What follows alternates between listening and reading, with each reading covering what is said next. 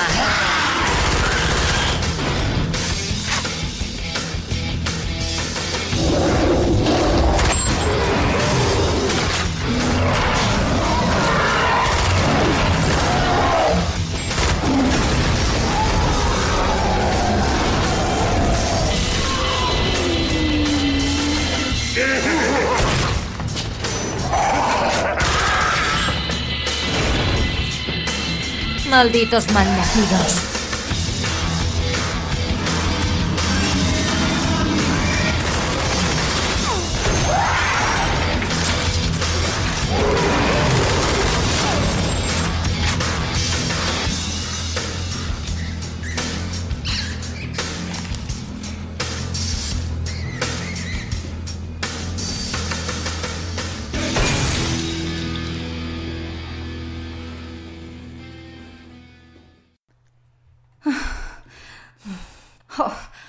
Este cargador también se ha acabado. ¿Es que no se acabarán nunca estos engendros? Shosho, detecto interferencia electromagnética de alta potencia en la sala de comunicaciones contigua. ¿Podría ser algún tipo de dispositivo que nos permitiese contactar con la Tierra? Pues sí, pero vamos, que también podría ser un microondas encendido. Estoy por silenciarte de una maldita vez, armadura. Además de modo silencioso, posee un control con 100 posiciones analógicas de volumen y, y modo vibración. Luego me explicas qué es eso de la vibración. De momento vamos a ver esa sala de comunicaciones.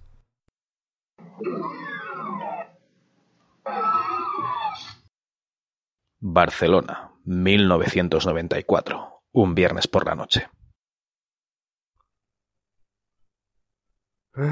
Bueno, vamos a ver. Creo que ya lo tengo todo. ¿Calcetín usado? Sí. ¿Bol con ganchitos? Sí. ¿Loción de manos? Sí. Perfecto. Ahora solo tengo que conectar el 486 a la tele y a decodificar el plus como un campeón. Que hoy estrenan la versión porno de ET. Ya verás qué risas.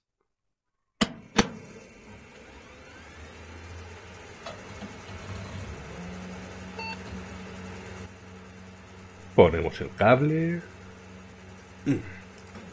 Bajamos la bragueta. Y adelante, decodificador gratis del Plus.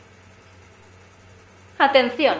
Esto es una llamada de emergencia desde la base UAC de Phobos.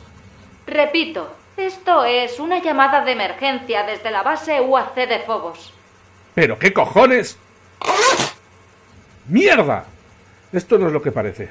Solo estaba cambiándome de ropa. No entiendo lo que dices. ¿Estoy hablando con la base de la UAC en la Tierra? ¿Qué?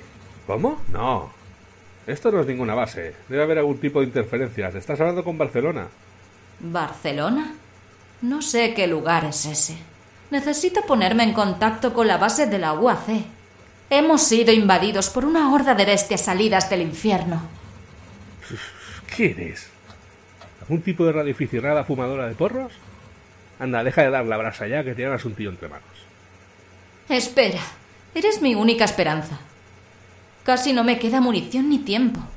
Estoy en la base de la UAC de Phobos. Hemos sido invadidos por una horda de demonios y mis compañeros transformados en zombies sin cerebro. Ah, coño, que estás jugando al Doom. Me encanta ese juego. ¿Por qué mapa vas? ¿Mapa? Ah, sí. Estoy en la refinería de toxinas de Phobos. Pero casi sin munición y rodeada de hordas de monstruos. Eso no es problema. Si quieres me conozco el truco para tener munición infinita.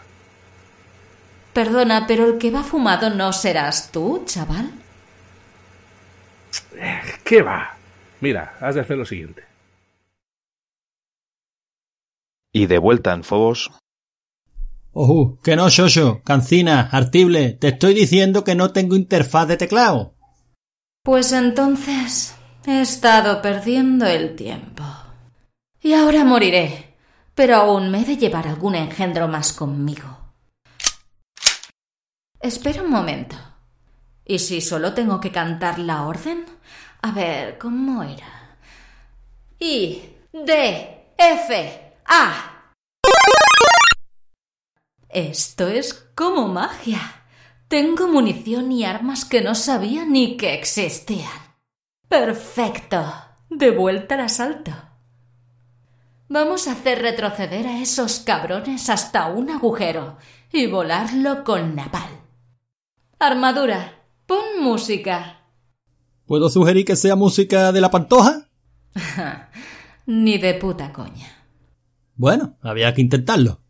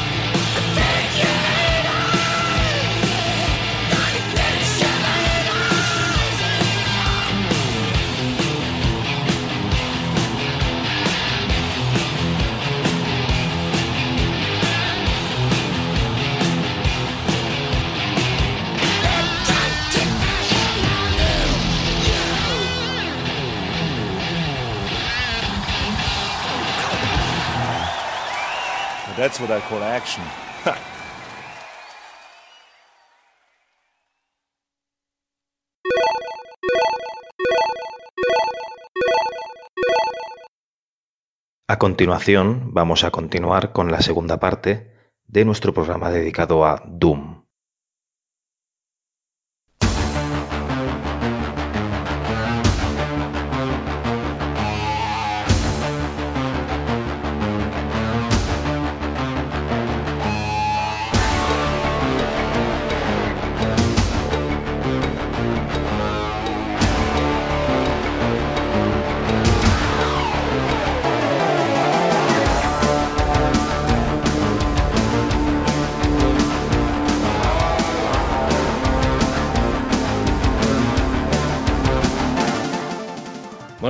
Escuchar al compañero Wolfenbray, la verdad es que este tío sabe de, FPS. No es que sepa de Doom, es que sabe de FPS un montón.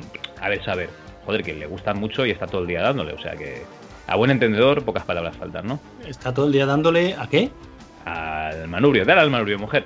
No, al, FPS. Es su, enfermedad. Sí, sí, la verdad es que es un gustazo escucharlo. La verdad es que Javi es un gustazo escuchar a alguien que sabe de lo que está hablando, ¿eh? Para variar, y, más en rigor y criterio, sí, para variar. Y es que la gente todavía no lo ha pillado, que esto de rigor y criterio es una coña, pero bueno, hay gente que se lo piensa en serio y luego nos hace correcciones y tal, que oye, a nosotros nos encanta saber más de las cosas, o sea, sin ningún tipo de problemas. Nos podéis corregir todo lo que queráis, pero no os lo toméis en serio, que realmente el programa es para divertirnos, ¿eh? Bueno, date cuenta que también quizás hemos elegido la peor época del mundo para llamar a un programa rigor y criterio irónicamente.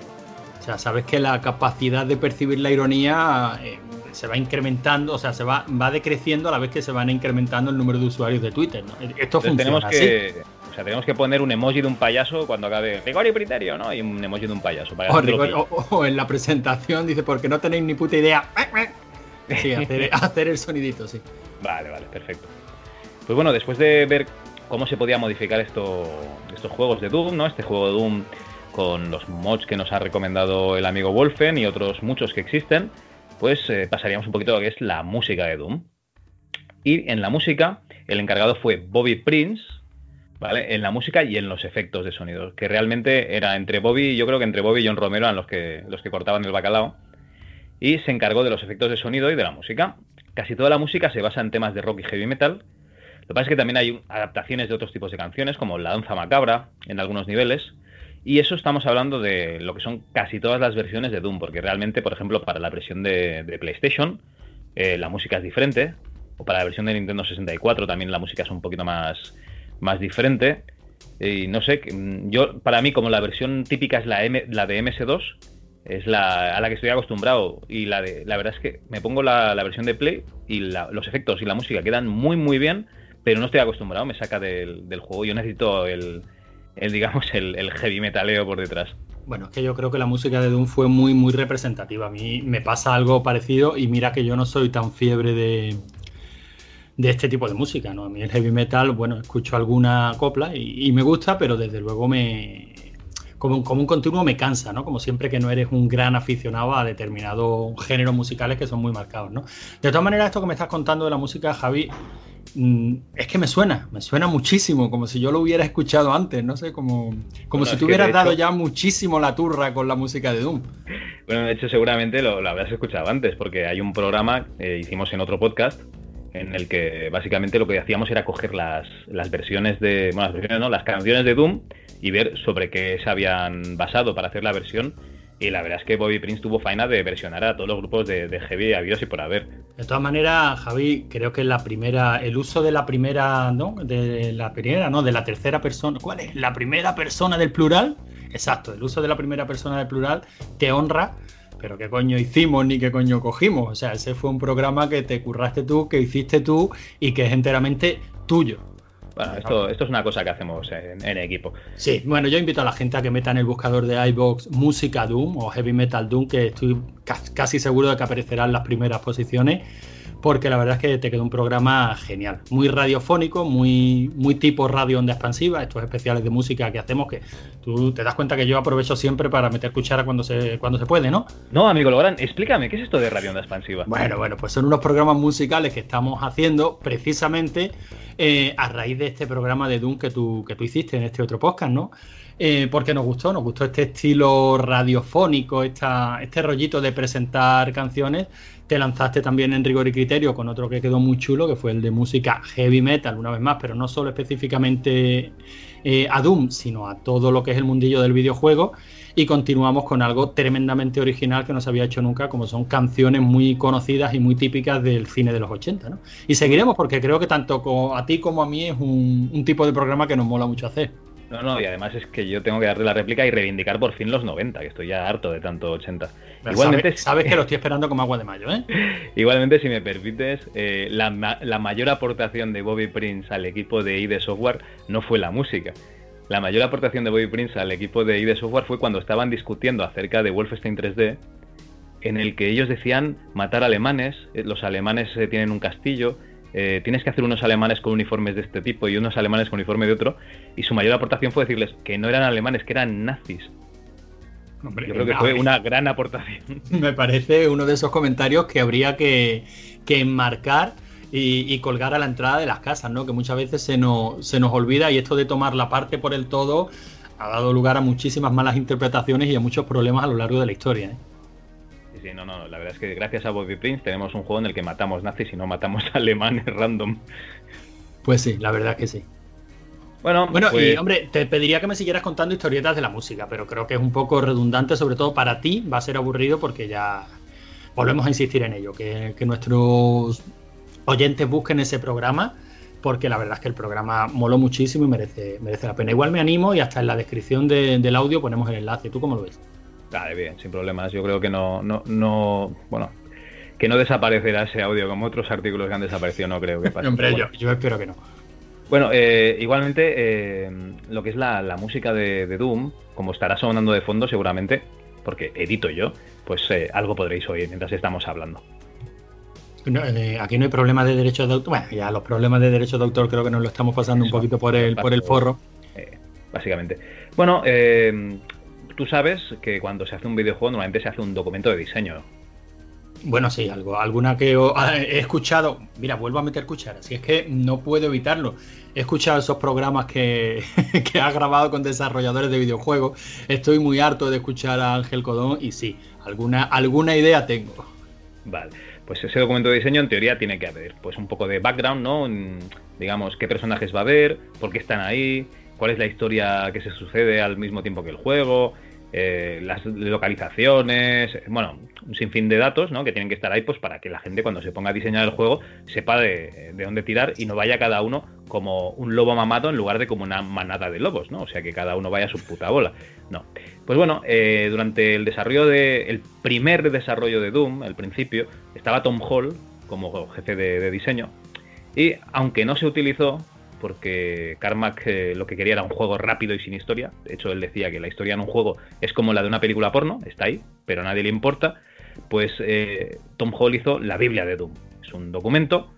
Eh, digamos, os invito a que lo visitéis. Y está por internet, se puede encontrar muy fácilmente. Y veréis cómo realmente es que se quedó huérfano. El documento empieza con unos soldados que están jugando una partida de póker. Entonces vienen los aliens, y, básicamente hay un montón de páginas con título pero sin texto porque entre que no les gustaba a nadie lo que estaba haciendo Tom Hall y que Tom Hall lo largaron, pues ahí se quedó. La Biblia de Doom se quedó para nada. Sin embargo, a mí la, Biblia de Doom me suena. Me suena como algo más... como un libro más, más extenso o como algo que se está haciendo. Échale un ojo, ya verás. Nada, nada, eso que está vacío. Yo qué sé, tú varias veces me lo has pasado y yo. ya, ya sé que pasáis. ahí, se ve, ahí se ve el interés que le pongo, pero, pero no lo he abierto, que está vacío. Casi vacío, casi vacío. Si son 90 páginas, en realidad hay 10 o 12. Oye, coño, de, haberlo sabido, ¿eh? te hubiera leído. Para un juego de 8 bits eh, tienes para, para 10 juegos.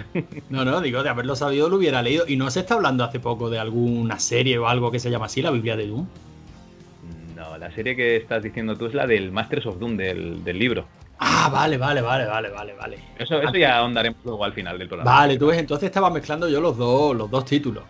Vale, no, no, no, una cosa no, no, no tiene que ver con la otra. No, lo que es esto es un documento de diseño que realmente fue abandonado. A que te mola ver cómo me preparo los programas contigo, Javi.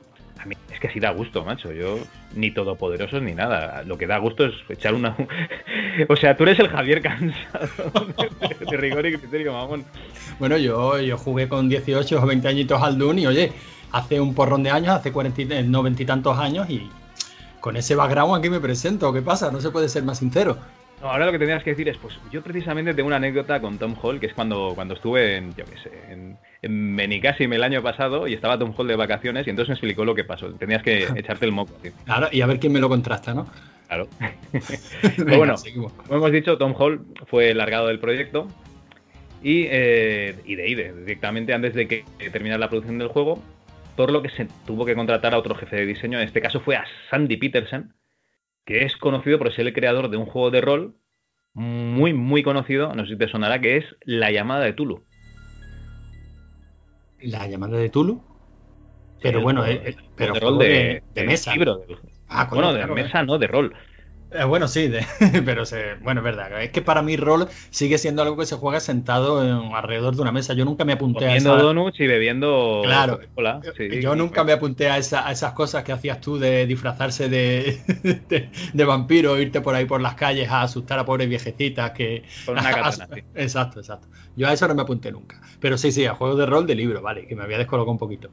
Vale, pues eh, el libro de La llamada de Tulu, hecho por Sandy Peterson, y al principio lo que es John Romero no lo quería contratar porque Sandy es mormón y el juego iba de demonios. Y entonces a Romero esto no le cuadraba porque dice, hostia, vamos a meter en un juego satánico y tal a, a un mormón. Pero bueno, al final se contrató a Sandy y no hubo mayor problema. La verdad es que todo bien. Otra cosa no, pero los mormones han demostrado tener imaginación por un tubo. O sea, tú conoces lo- la movida de la Biblia del mormón, el libro del mormón y todo eso, ¿no? ¿Lo hizo Tom Hall? Eh, Bueno, pues casi se lo inventó un colega que decía, "No, te tienes que asomar por un agujerito y está aquí encerrado dentro de esta caja, pero solo lo puedo ver yo. Y fue, re- o sea, que yo es para leerlo, ¿no? Ese supuesto libro del mormón que apareció escrito sobre planchas de oro, pero las planchas de oro desaparecieron. O sea, tú lees la historia de- del libro del mormón, y, o sea, en lo que se basa la creencia de los mormones, y ríete tú del evangelio. O sea, eh, los evangelios católicos parecen, coño, pura ciencia. Vale, vale, vale. No, lo, lo- lo veo, lo veo bien. Por lo que sea, no lo voy a leer, ¿eh? Pero No, gracias no. por el dato. Pues es divertidísimo, ¿eh? Prepáratelo para un dogma y ya está. Y hablamos de mormones, ¿no? Claro. Bueno, y en el mundo de los videojuegos, ojo que Sandy hizo más cosas. Por ejemplo, estuvo en el RTS, el Age of Empires 2. ¿Vale? O sea, realmente estuvo en juegos, joder, en juegos importantes. Hombre, juego potente, ya ves. Bueno, por su parte, al pobre Tom Hall lo contrataron en Apogee, que era aquella empresa, si te acuerdas, ¿no? La que, la que sacaba los juegos en Shareware. Y se encargó del juego eh, Rise of the Triad, con el motor de Wolfenstein 3D un poco mejorado. Poco, no, bastante mejorado, ¿eh? Bueno, y la hostia, mejorado, pero bueno. Coño, Eh, es que en su día a mí me gustaba bastante más que, que el Doom. El problema es que Tom Hall, el pobre, no quería hacer videojuegos violentos y lo, y lo, lo sacaron de Doom para hacer Rise of the Triad, que podías tirar tres misiles a la vez, ¿sabes? No, no, pero Rise of the Triad eh, es verdad que luego lo vas jugando mm, a posteriori y, y le ves un poquito las costuras, o sea, sobre todo en el diseño de niveles. Yo creo que, mm, que no tiene el nivel que tiene Doom ni muchísimo menos, pero yo probé Doom en su época y cuando probé Rise of the Triad digo, joder, esto es un, un salto. O sea, yo lo veía como una evolución, no solo por la resolución, que creo recordar que era bastante más alta, sino luego dice que no le gustaban los juegos violentos, pero Rise of the Triad tenía detallitos bastante gores. O sea, Sí. de reventamos a este tío y saltan los ojos y los ojos chorrean por las paredes abajo. ¿Cómo te lo O diría? En IDE le obligaron a hacer una cosa que no quería y como no encajaba lo echaron. Y en Apogee le obligaron a hacer una cosa que no quería y como no tenía otro sitio donde ir, se quedó y lo acabó. ¿Vale? Pues, pues hombre, hay que decir que le quedó bastante bien. ¿eh? Aparte el Rise of the Triad, desde esto que sigue eh, que se sigue trabajando sobre él. O sea, ha visto remakes Hay una actuales versión y cosas así. 2013 o así. Por cierto, que el Rise of the Triad yo no lo jugué en su día porque se me congelaba el 486, se me quedaba tieso. No Ah, lo pues podía yo- mover. Pues yo, y era, era un Intel, porque por aquel entonces había. No, era- era un problema, me parece que era un 486 Cirix o algo así. Ah, por ahí, por ahí vendrían los problemas, ¿eh? porque yo lo tiré también en un 486 y en un DX2 y iba de putísima madre, vamos. pues ya en su día no lo jugué, yo ya no lo he vuelto a jugar. O sea, jugué, jugaba la pantalla hasta que. Me parece que la primera pantalla a mitad se me, se me congelaba el ordenador y nada, fuera. Bueno, ya tenemos Doom hecho, sale el 10 de diciembre de 1993, ¿vale? Como iba a salir en Shareware, se hospedó la versión Share en el servidor de la Universidad de Wisconsin. Ojo que el servidor estaba petado de gente esperando el juego y tuvieron que echar a todos los que estaban esperando conectados ahí al servidor FTP para poder subir el fichero. O sea, la película fue así. Tuvieron que aumentar el número de usuarios concurrentes, ¿vale? En el servidor y avisaron ahí de, eh, ahora, ahora, os podéis conectar. Fallaron, nada, eh, estrepitosamente. Ya, ya se habían conectado un montón de gente que estaba en espera. Por lo que al final los de IDE dijeron, oye, a ver, o salí del servidor o hoy no está el juego. Claro, pues la gente lo que quería era jugar, así que salieron todos del servidor y pudieron ya subir el fichero. Bueno, vamos, di las cosas como son, Javi saldrían unos poquitos. Seguro que algún gilipollas se quedó por ahí. no, no, no. En el 93 yo creo que, había tantos gilipollas como hoy en día. Es que no tenían Twitter y no te das cuenta, pero sí, seguro que alguno se quedó. o sea, que alguno seguro que se quedó por allí. Sí, sí, sí. Bueno, los juegos Doom y Doom 2, ¿vale? También tuvieron una versión de venta convencional, ¿vale? En las tiendas normales, o sea, no shareware. Eh, Doom fue distribuida por Formgen, que era una compañía pequeñita, y Doom 2 por GT Interactive, ¿vale? Los cuales distribuían sus productos a través de los supermercados Walmart, ¿sabes? La... Walmart, que siempre que lees algo de, la América de, los 80-90 hasta el Walmart este, la, cadena está enorme de supermercados. Sí, y si, y si lees bastante sobre historia de videojuegos y tal, también lo también lo escuchas, ¿no? Porque esta gente, sí. esta gente también han estado en, los acuerdos de venta o acuerdos de distribución, pues para las primeras, las primeras consolas. Yo me quiero imaginar que es el macro, ¿sabes? De, de allí. La verdad es que sí, bueno, no sé, no sé qué tipo de supermercado será, pero... Eso está solo, en mi cabeza. bueno, para que te hagas una idea, con Doom 2 hicieron una tirada de 600.000 unidades para un trimestre y se acabaron en un mes. ¿Vale? El éxito que tuvo el, juego. Bueno. Es que el éxito es incontestable. O sea, yo creo que esta gente batieron todos los récords, ¿no? Sí, sí, sí. Bueno, en España la prensa especializada no se hizo eco de Doom, ¿vale? Pero en la micromanía número 78, segunda época, noviembre de 1994, ya sabéis, eh, Sábana aquella grande, la revista donde podías esconder la interview dentro y nadie sabía que estabas viendo las tetas de, Marta Sánchez, pues se hace un reportaje de Doom 2 en el que explican un poco la historia de la compañía y tal, que está bastante bien. Y bueno, salen los juegos oficiales de Doom, las versiones son la del 93 MS2, la de el 94 eh, salió, perdón, PC 98, Linux, Sega 32X y Atari Jaguar. ¿Has jugado alguna de estas versiones? Pues mira, la que me encargaste, ¿no? No, no, de estas que hemos dicho ahora.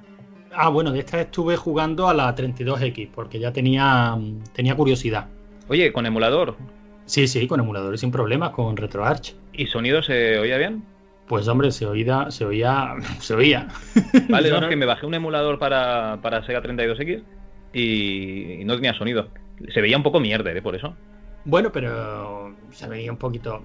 Tenía la resolución que tenía y también es que cómo lo jugamos. Yo todos estos los he probado en la tele del salón. Siempre digo lo mismo, te llevas este tipo de. Te llevas este tipo de juegos a 50 pulgadas y, hombre, se tienen que ver mal por cojones. No, no, yo lo, lo, jugué emulado en una ventanita y se veía como la mierda. Bueno, eh, es que este creo que también creo que también tenía una resolución que bajaba un poquito con respecto a la de PC, la de 32X. Te estoy hablando por, por intuición, ¿eh? a lo mejor no a lo mejor no es así. Pero yo creo que se movía bastante bien y se podía jugar. Date cuenta que yo... Dicho, no hemos dicho, pero la resolución de tanto de Wolfenstein 3D como de Doom se podía regular, o sea, tú podías hacer la pantallita de juego más grande o más pequeña según la potencia de, tu PC, que eso es una cosa que con, con, la potencia que tenemos de ordenadores cuando emulamos ahora pues, pasamos de todo, pero realmente en su época el bajar la calidad de gráficos era quitabas un poquito de resolución de pantalla. Sí, claro, básicamente iba añadiendo un marco, un marco bastante grande, vamos, y de hecho se podía jugar incluso en ordenadores modestos para la época, pero claro, a un tamaño bueno, casi ridículo, ¿no? Date cuenta que estamos añadiendo un marco bastante brutal a unas pantallas que de por sí eran pequeñitas. Pero ya digo, esta de 32X yo no, he visto que se vea particularmente mal. También he probado la de, la de Jaguar. Y porque hay por ahí también varias comparativas y yo tenía curiosidad por verla una al lado de la otra. Hombre, debe haber diferencias, yo no digo que no. Pero a mí lo que me pasa con todas estas versiones de Doom es que mm, yo hace muchos años que no juego a Doom en una versión no tuneada. O sea, yo cuando juego a Doom, pues ya tiro de los motores nuevos para, jugar a los watts de Doom, incluso los watts ya modificados, ¿no? Todo este tipo de, historia, Brutal Doom y cosas así. Entonces, yo hace muchos años que no sabía lo que era jugar a un Doom en una resolución de PC, ¿no? Un 320x200, una cosa así. Y solo para este programa ya sí me he puesto a jugar, a jugar en serio, digo, no a, no a probarlo. Y hombre, pues este de 32X yo creo que se puede jugar y teniendo en cuenta que Doom eh, solo un año antes para PC era el, la máquina que, inclinaba la balanza, o sea, era el juego que inclinaba la balanza. En el 92-93 todavía el PC estaba tratando de ganarse su hueco como máquina de juego, ¿no? Tenía su nicho en su, en sus géneros, que eran la aventura. Efectivamente, aventura gráfica, eh, simuladores de vuelo, que ya de por sí eran un juego de, de nicho pero estaban tratando de ganarse su hueco. O sea, la mentalidad que teníamos por aquel entonces es que la máquina de juegos era el Amiga. Porque era lo que más se parecía al arcade. Y Doom se convirtió en el juego que inclinaba la balanza. claro, tenías que tener un PC que era una máquina objetivamente muy, muy cara. O sea, era una inversión que no estaba al alcance de todo el mundo, que cuando te decidías a comprártelo lo ponías a pagar por plazos. O sea, eh, el PC sí era la máquina que te tenías que comprar con la excusa de que ibas a estudiar. Y, y, con la excusa de que ibas a estudiar algo relacionado, claro. No, no, te comprabas un PC para estudiar, yo qué sé, educación física, ¿no? Para hacerte preparador físico, ni te comprabas un PC para estudiar medicina, te lo comprabas para estudiar mm, informática o alguna ingeniería. O sea, que era una máquina objetivamente cara y difícil de conseguir. Y poder jugar al mismo juego en tu consola, vale, tu consola con la Z en lo alto, pero tu consola, joder, yo es que creo que tenía muchísimo mérito, ¿no? Y valorándolo en ese en esas y además solo un año después que es a lo que voy porque luego se han hecho sí, es una buena excusa para comprar el 32X este. desde luego porque el juego es tan divertido como la versión de MS2 si te pones la versión de MS2 y te pones al lado la versión de 32X y dices coño prefiero jugar en MS2 Vale, sí, se escucha mejor, el sonido es más limpio, tiene una pantalla más grande, porque es verdad que la de 32X reduce un poquito el área de juego, todo lo que tú quieras. Pero si tienes la opción de jugar en tu Mega Drive y además los cegueros,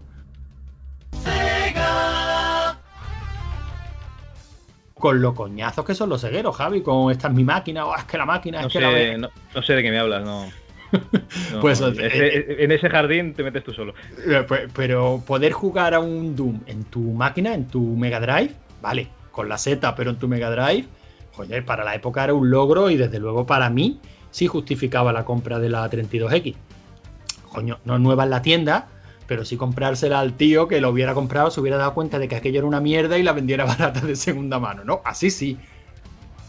Pero eso ya sería en el 97-98 cuando salió la Play. O la Saturn. Bueno, eh, ya que hemos hablado un poco de la versión de Atari Jaguar, tenemos un audio de nuestro amigo Shannon, que es propietario de bastantes consolas y ordenadores exóticos, por llamarlo de alguna manera, y realmente él nos puede dar una impresión de primera mano de, de cómo es este, este Doom para Atari Jaguar.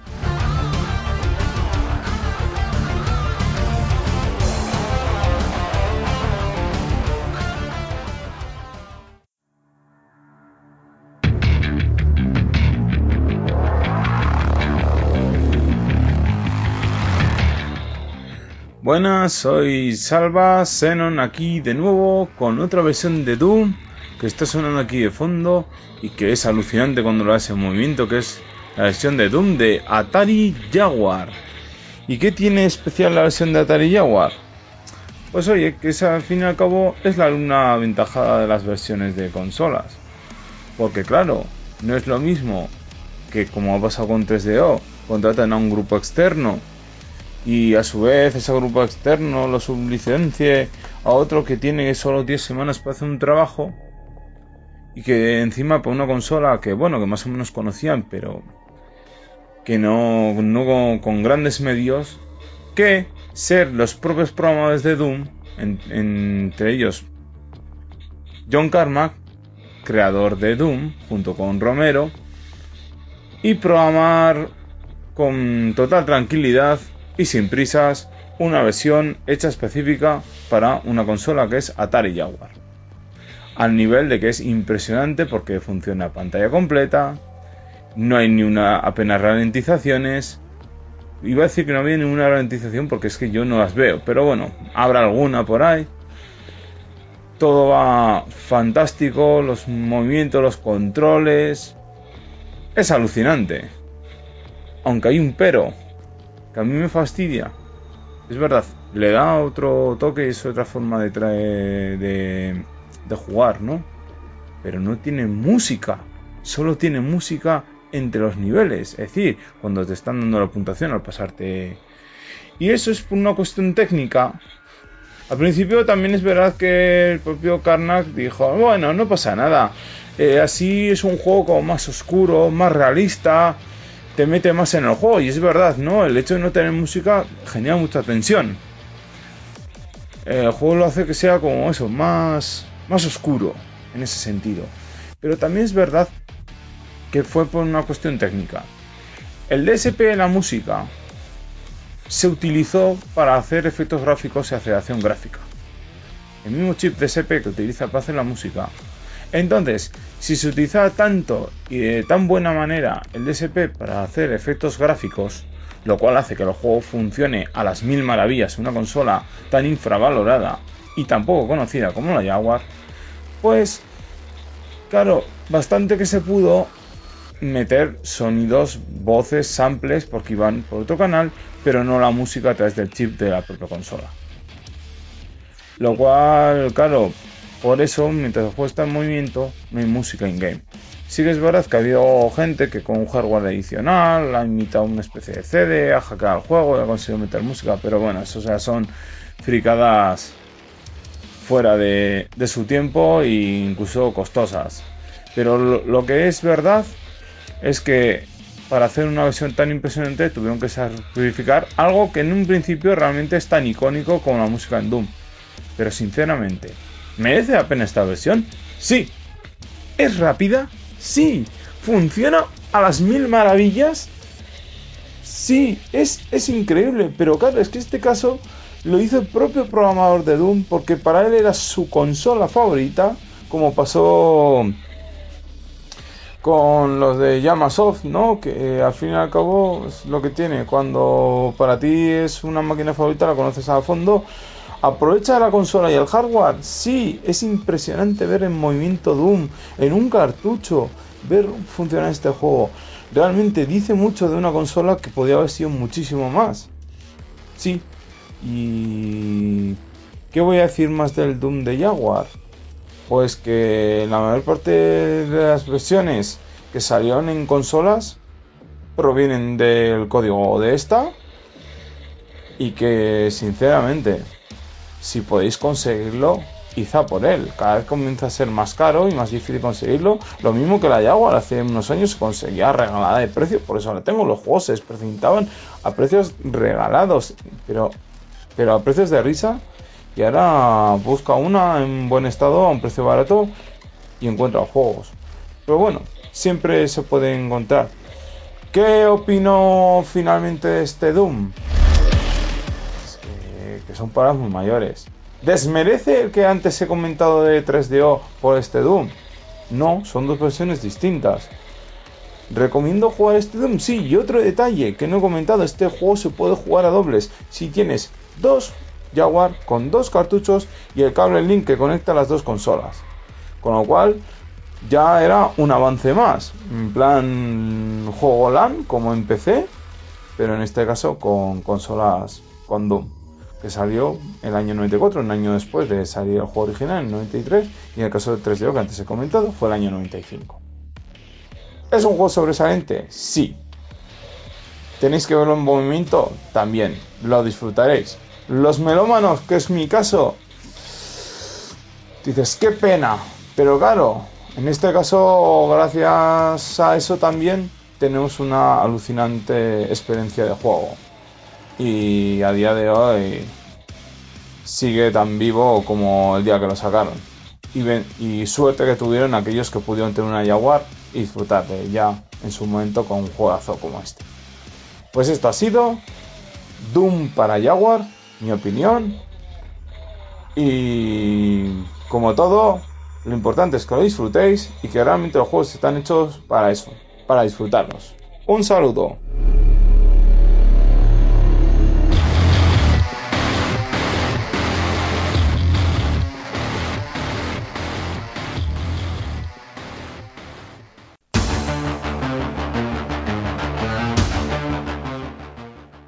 Gracias a Shannon que nos ha explicado también pues qué pasó con esta versión de Atari Jaguar.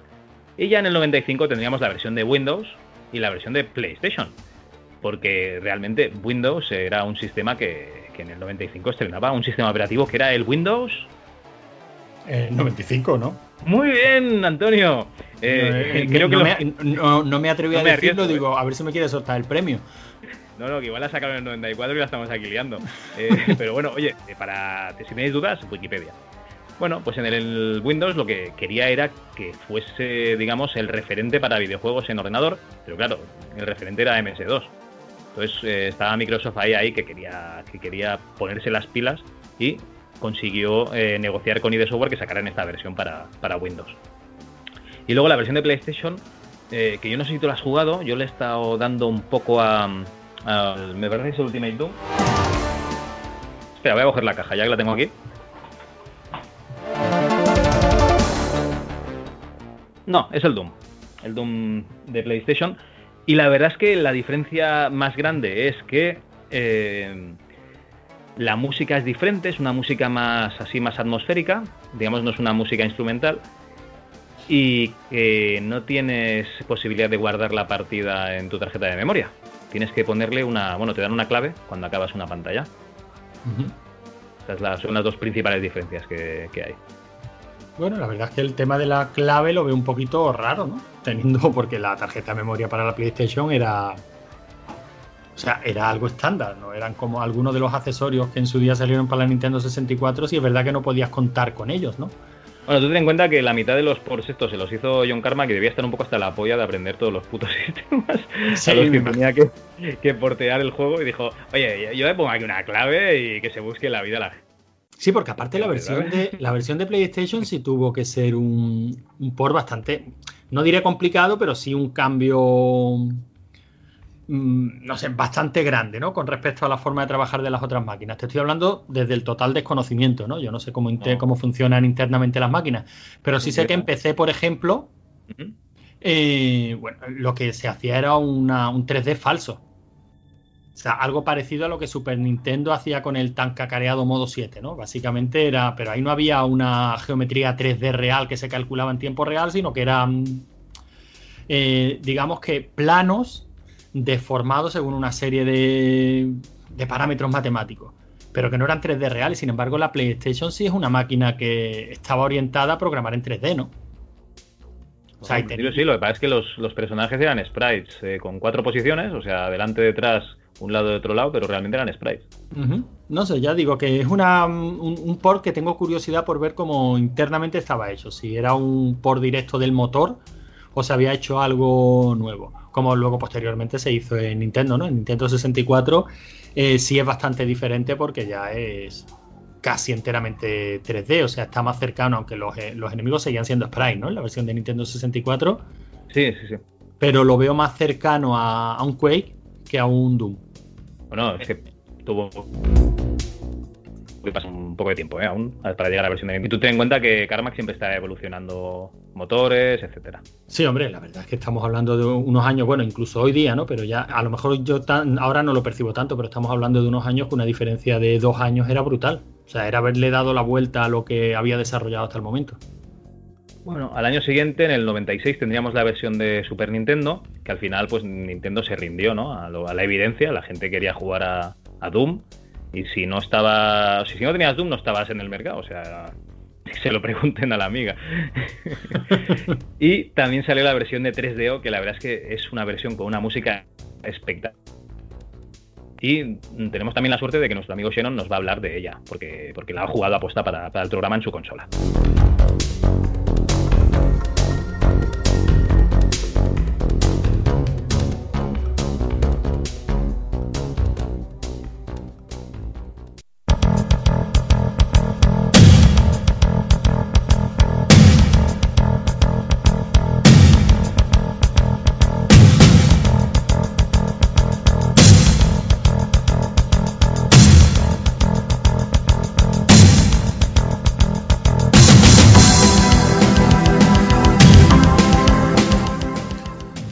Soy Salva, más conocido como Xenon, y ahora mismo estoy probando, de hecho si le doy al pause sonará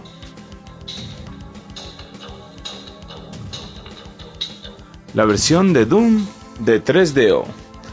Vale, con muchos hablan de ella, ¿no? Diciendo que es una auténtica basura, que es injugable, bla, bla, bla, bla. Sinceramente, ¿cómo lo diría yo? Hay mucha palabrería y también un poco de no saber qué es, cuál es el trabajo que hubo detrás de esta conversión.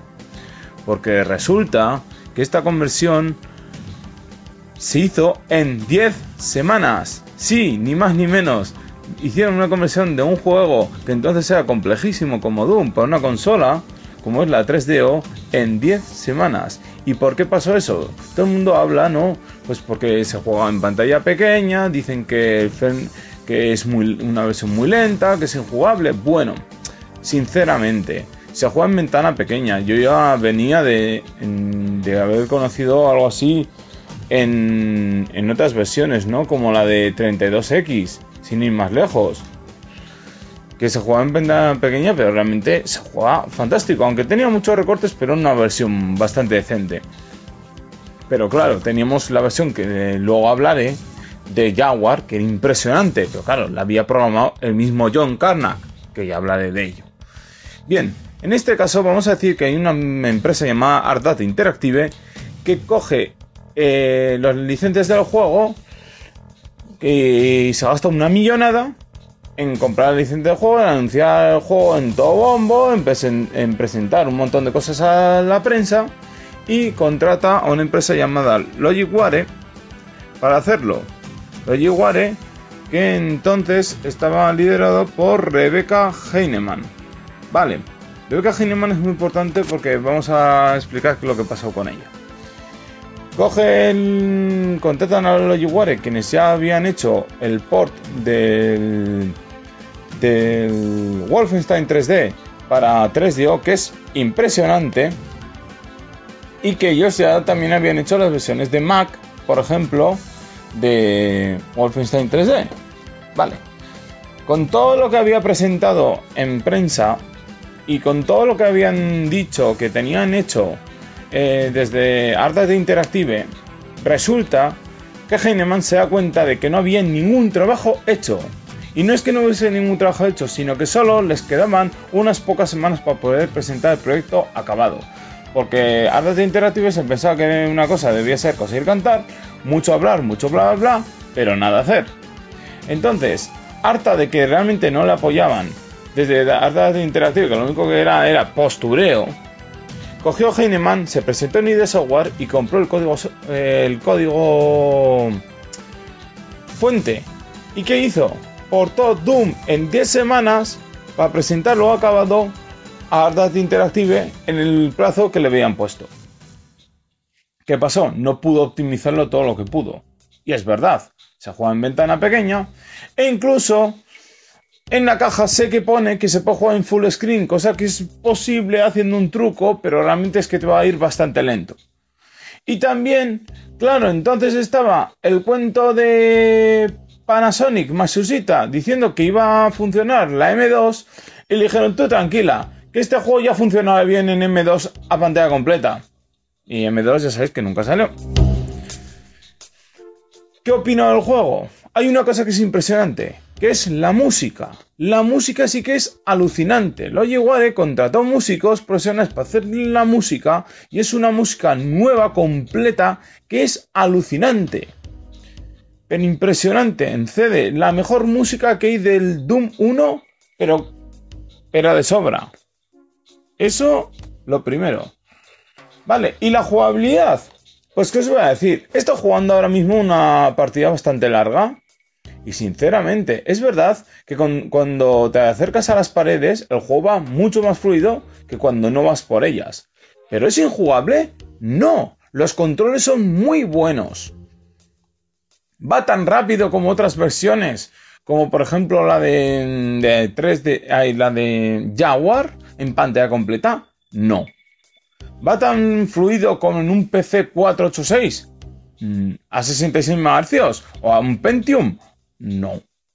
pero va como en un 4873 o un 386 bastante potente y se puede jugar tranquilamente y te puedes pasar un buen momento. Sí, eso sí lo puedo decir.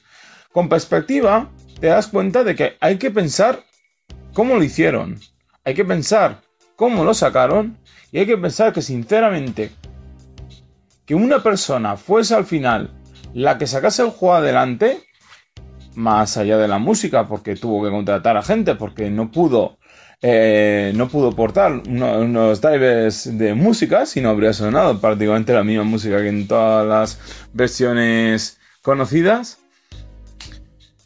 Pues sinceramente, ¿qué opino yo del Jaguar de 3DO? Pues que fue injustamente tratado. ¿Podría haber sido mejor? Sí, la máquina lo podría haber sido mejor. ¿Es un mal juego? No. Puedes pasar un buen momento jugando a Doom con una música impresionante, en unos buenos altavoces o una tele con un buen equipo de sonido. Sí. ¿Hay mejores versiones de Doom? Sí. Pero es, esto es un juego malo. Para nada. ¿Qué opino yo del Doom de 3DO? Que es un juego injustamente tratado y que si todo el mundo pensamos en que fue una programadora la que tuvo que sacar todo el trabajo adelante en 10 semanas sin ningún apoyo a la empresa que supuestamente le había contratado, que todo lo que había presentado, incluso temas de full motion video, nuevos, nuevos niveles, nuevos personajes y tal, era mentira, nos daremos cuenta que sinceramente hay juegos que el tiempo los trata mejor. Y en este caso Doom para 3DO es un juego que se merece un respeto, un notable por mi parte, si hubiese que poner una nota, y una música sobresaliente que sinceramente, solo por eso se lo merece. Y si alguno jugasteis a una versión de Doom en un ordenador lento, pues veréis que igual va hasta mejor que en vuestro viejo ordenador. Así que esto es todo por ahora de Doom de 3DO.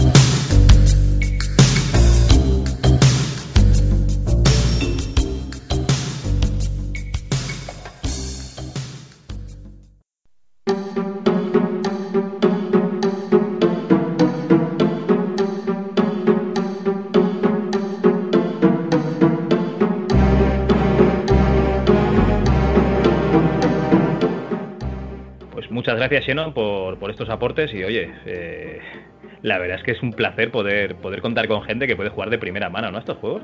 ¿Cómo, cómo has engañado a esta gente, Javi? pues porque la gente ama Doom. ah, vale, que no, es porque que no es porque les hayas dicho que los ibas a publicar en Lode ni nada de esto. No, no, hombre, tampoco me paso tanto, no, no les engaño tanto. Vale. No, no. Bueno. Y en el 97 tendríamos otras dos versiones. Sería la de Sega Saturn y la de Nintendo 64, que esta sí que le diste, ¿no? Bueno, la, jugué en su época, yo no sé si te he contado alguna vez que yo me pillé en su día con la Nintendo 64 el cacharrito para piratear la Nintendo 64. Ah, sí, hombre, claro, sí, ahora me acuerdo. Que era el Doctor V64. Y me, me lo pillé junto con dos CDs que traía pues prácticamente todo lo que había publicado hasta la Nintendo 64 en ese momento. Y uno de ellos era el Doom.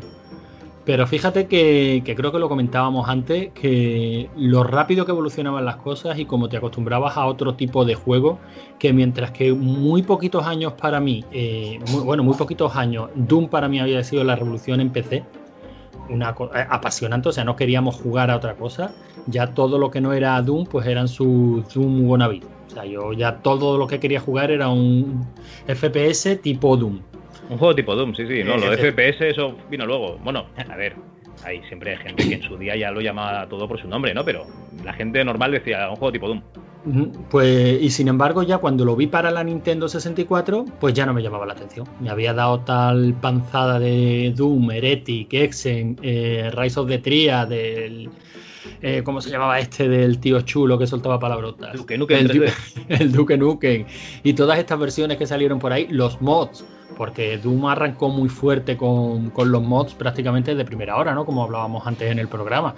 Pues la verdad es que cuando llegué a la versión de Nintendo 64, y mira que llamaba la atención, porque tecnológicamente decía, joder, es Doom, pero estamos bastante por delante, ¿no? Eh, pero ya no me llamó, no me llamó la atención. De hecho, no llegué a profundizar porque para mí era, bueno, volver a pasarme el Doom. Y ya me lo había pasado unas cuantas veces. Bueno. Eh, de Nintendo 64 también tenemos al amigo Wolfenbre, que nos va a hablar un poquito de cuando él jugó a la versión, Así que adelante Wolfen y explícanos qué, pasó con esta versión de Nintendo 64.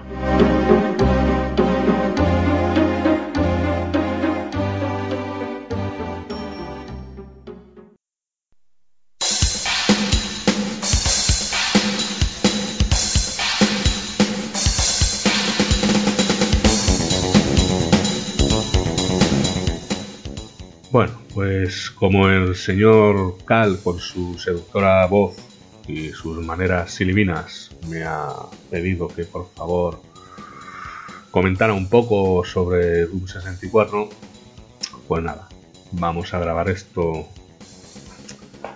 y a ver qué tal sale. Mira, esto sin un cigarrito no va a funcionar, así que con permiso.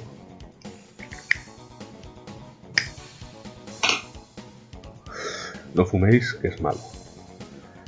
En fin, bueno, eh, vamos a ver. Eh, podría tirar de wiki ¿no? y empezar a ladrar mierda retro, aquí como si fuera un señor normal.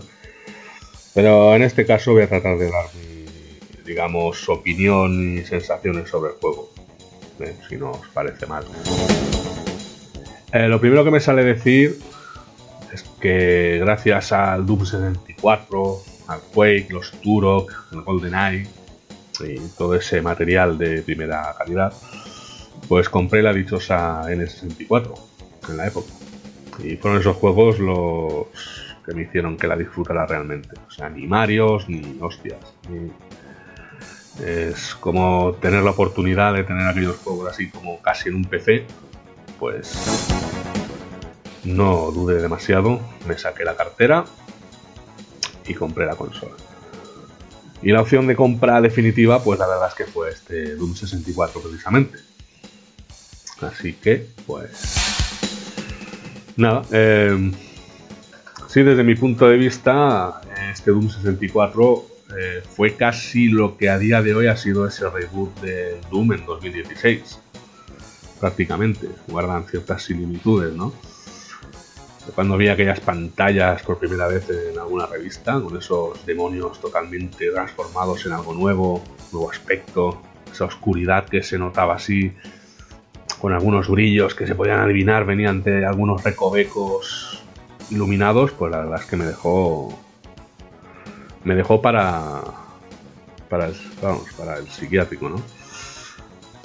Y bueno, eh, bueno, a ver, eh, la premisa de la que partía este nuevo capítulo en la historia de Doom es que un demonio oculto que no se había visto antes, eh, se llamaba Mother Demon, creo recordar, resucitaba a todos los demonios y seres que habías matado anteriormente en Doom 2, haciéndolos más fuertes y peligrosos, y te tocaba volver al infierno a ponerle fin al asunto como buen marine que se supone que eres. Vamos, una historia así poquito más trabajada que la de una peli porno.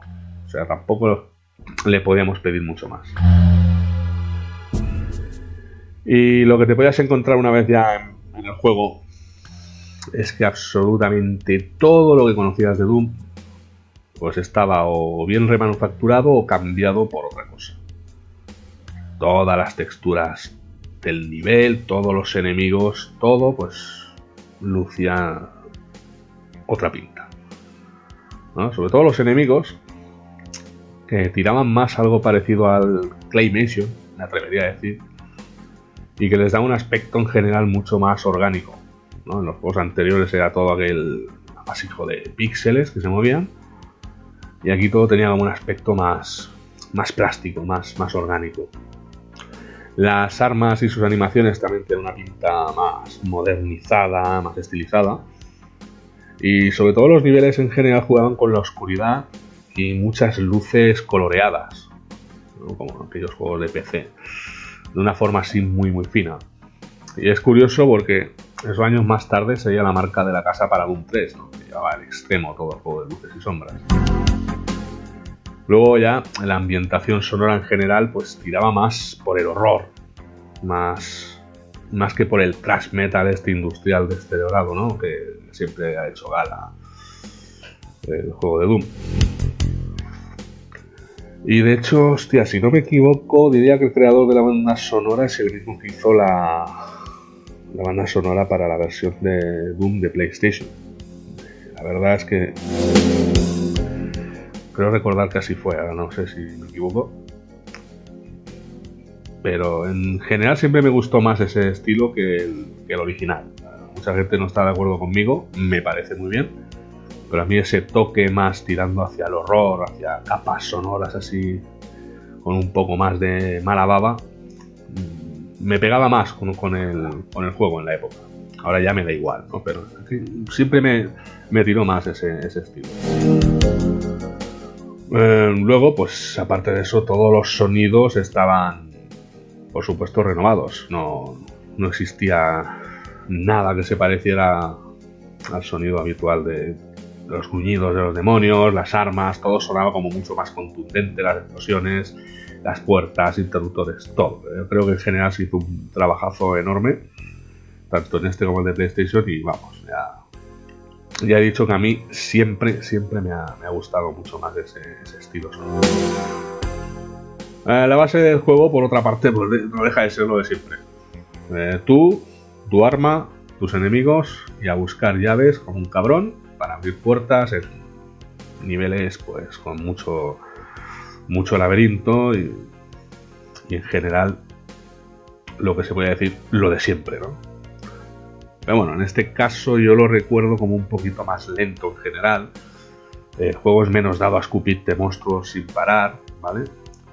Y aunque no deja de haber disparos, por supuesto, esto es un puto Doom.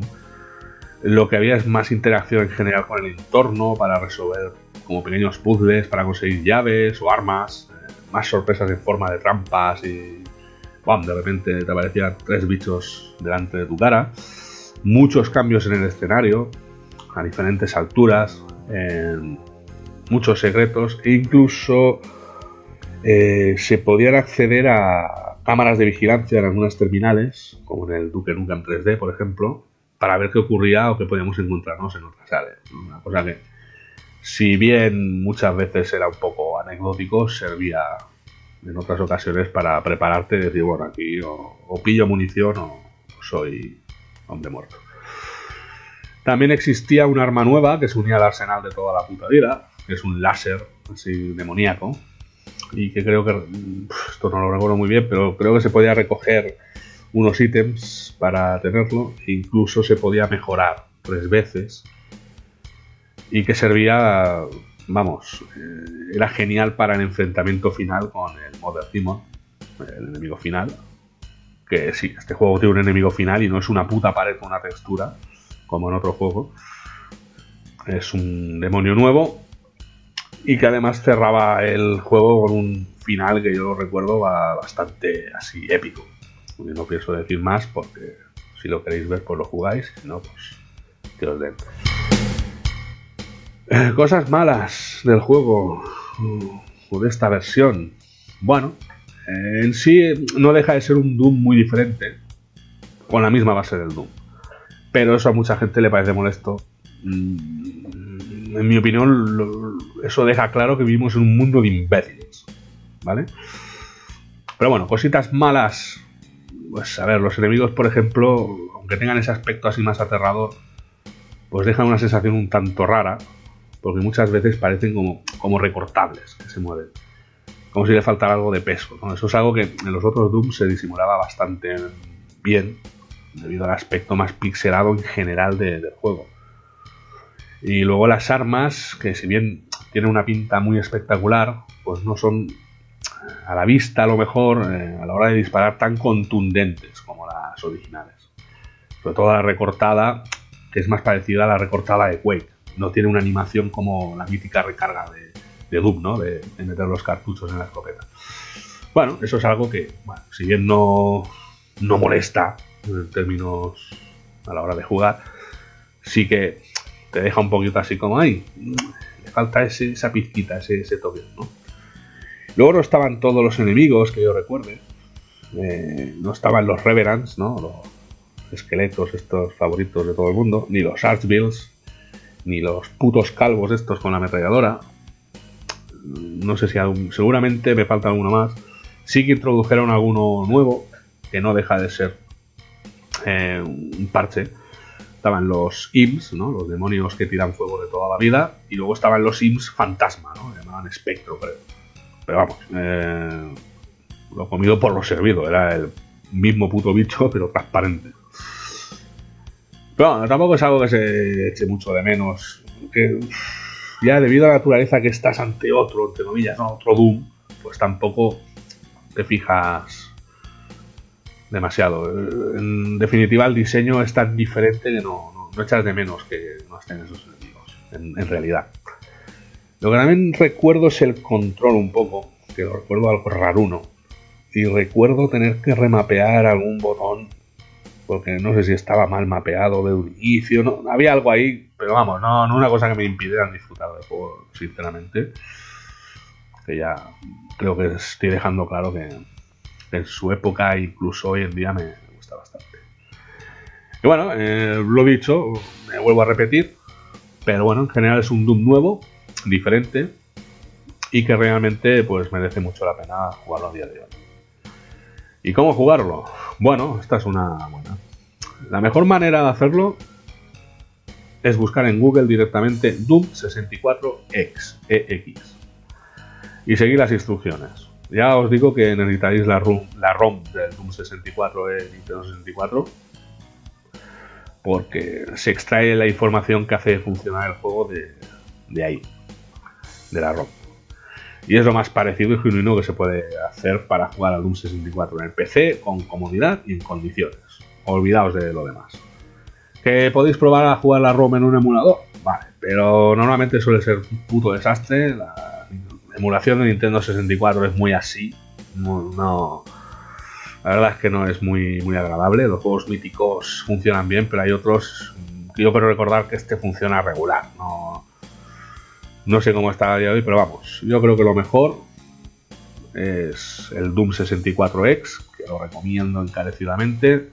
Y además está, está creado por, por un puto crack de la materia, tal Samuel Villarreal, que además trabaja, creo que trabaja en Night Dive Studios y es el encargado de, de todas estas remasterizaciones y ports que nos han traído al PC, como la de los Turok, el 1 y el 2, Blood, el Strafe, el System Shock y alguno más que tienen así, o que no recuerdo, o que está en producción, y que son los que se venden en Steam y en GOG, por ejemplo. Vamos, el, Doom 64X, si queréis jugarlo a día hoy en el PC, os lo curráis un poquito, miréis las instrucciones, ¿eh? y, o, o bueno, o lo buscáis completo en algún lugar, yo ahí ya, eso cada uno que haga lo que tenga que hacer. Y nada más por mi parte. Ah, siento mucho la chapa. Yo solo os digo que, que lo probéis, que lo disfrutéis, que saquéis vuestras propias conclusiones. Y que. Y que Doom es Doom. Es el puto amo y señor de los first person shooters. Nos vemos.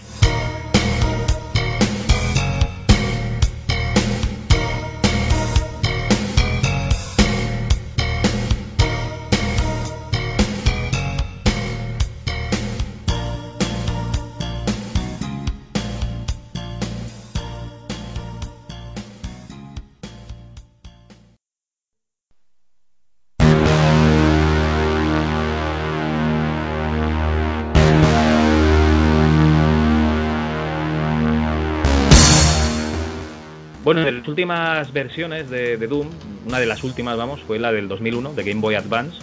Y esto lo harán, yo creo que has hecho tus deberes, ¿no? Para este programa.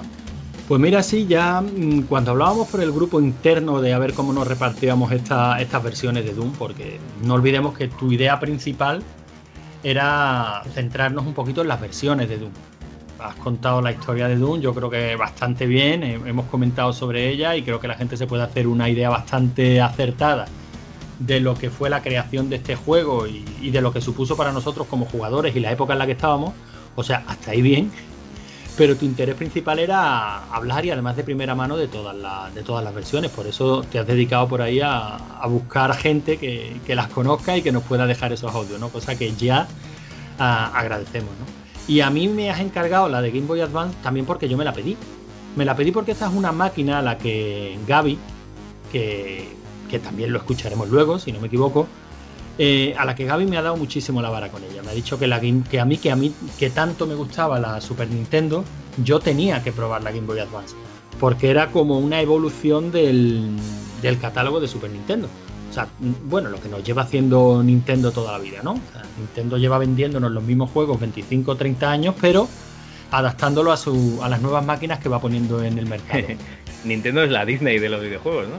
Pues, pues sí, la verdad, la verdad es que sí. Oye, y que a mí me parece genial, ¿eh? O sea, porque si te gusta ese, si te gusta su estilo, si te gusta su cómo se venden y el target al que, al que van dirigidos, Nintendo no engaña. Nintendo ya intentó jugar con Nintendo 64, intentó jugar el- a la guerra de la excelencia tecnológica, fracasó y se dieron cuenta de que por ahí no iban bien y cambiaron radicalmente, ¿no? O sea, Nintendo ya no volvió a intentar vendernos nunca, somos la máquina más moderna, tenemos No, unos... fue con la, con la GameCube también, puede ser. No, porque bueno, la GameCube es una evolución de la Nintendo 64 y luego la Wii, una especie de GameCube en- eh, con Dos- esteroides. Dos GameCubes pegadas con cero. Sí, algo, algo ni siquiera porque no llegaba porque no llegaba al doble de potencia. Pero yo la última vez que recuerdo una campaña agresiva de Nintendo 64 en plan fíjate la potencia que tenemos aquí fue con, o sea, de Nintendo con fíjate qué potencia tenemos aquí fue con Nintendo 64, que le dieron muchísima caña en sus revistas oficiales, con nuestro procesador lo ha desarrollado Silicon Graphics y y, te vendían pues todo el historial de efectos gráficos que tenía su, su máquina, ¿no? Que si el, fue la primera vez que yo escuché términos como anti-aliasing y, y no sé, técnicas para evitar el clipping y cosas así. O sea, la primera vez que a mí me pusieron delante términos gráficos para venderme una máquina fue con la Nintendo 64. Luego Nintendo yo creo que cambió de, que cambió de rumbo.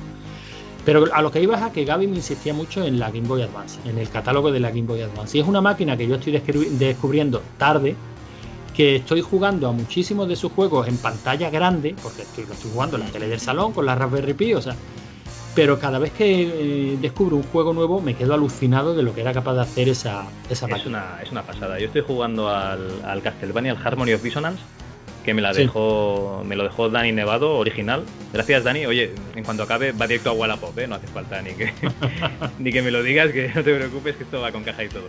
Y es una maravilla. Es como estar jugando al Single of the Night otra vez, pero, pero tranquilamente en la camita antes de ir a dormir.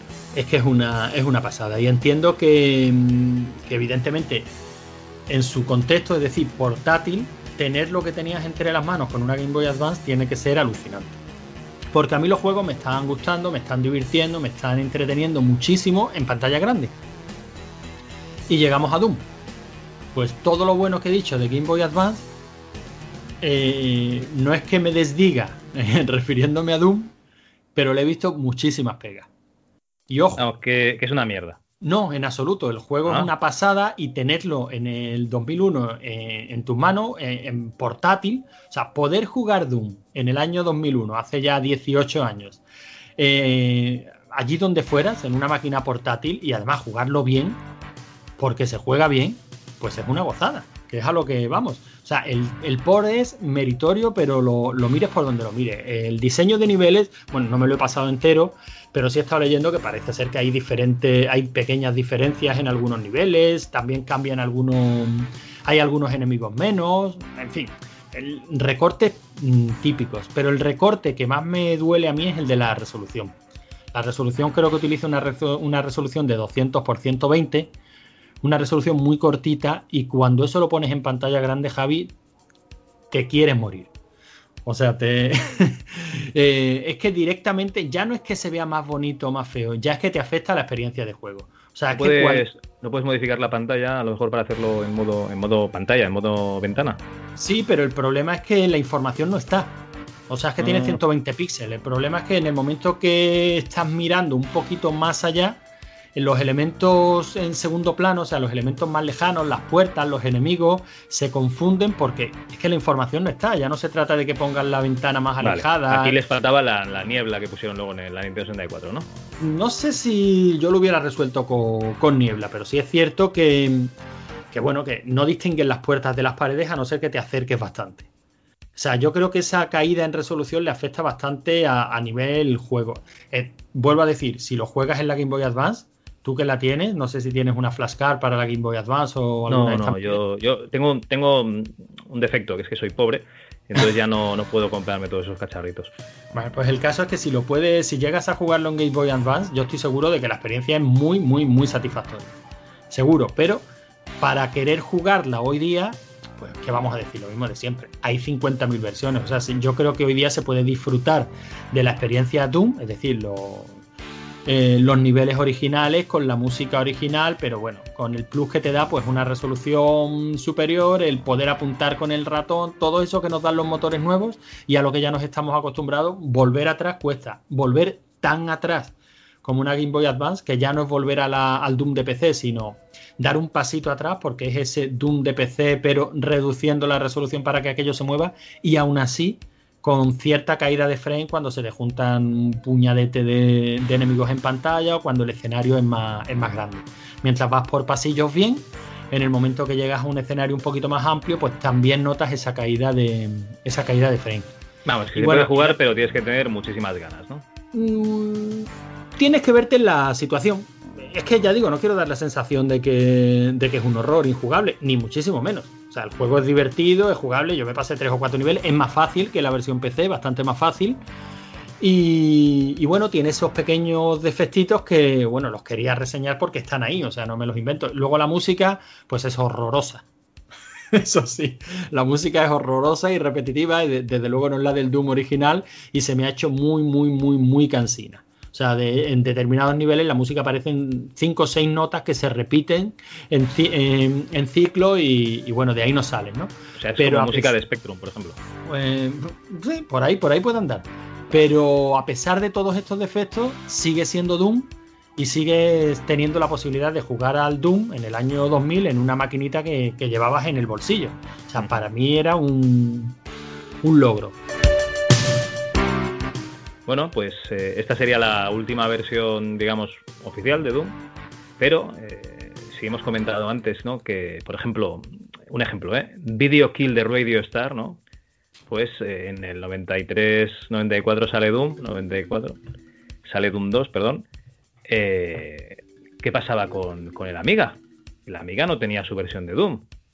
Entonces, ¿el Amiga estaba muerto por Doom? Pues no, no amigos porque en Amiga también salió una cosa que se llamaba Gloom, que no era el Doom de Software que todo el mundo quería, pero bueno, que varios años más tarde pues daría, daría un poco el pego ¿no? en esas máquinas de Commodore. Y tenemos a nuestro amigo Gaby, ya sabéis, el triple combo, el usuario que tuvo todos los sistemas eh, victoriosos a priori en su día, tuvo MSX, tuvo Amiga y tuvo Dreamcast, el triple combo del retro y nos va a explicar qué pasó con ese, con ese Gloom de Amiga, cómo era.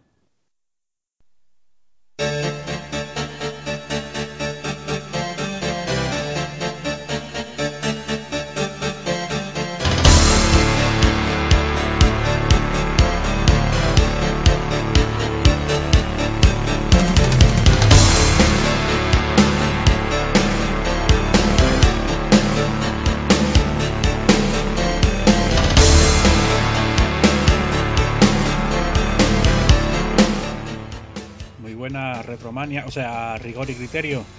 Bueno, pues eh, es verdad que muchas veces se dice eso de que Doom es uno de esos juegos que, entre comillas, mató a la amiga.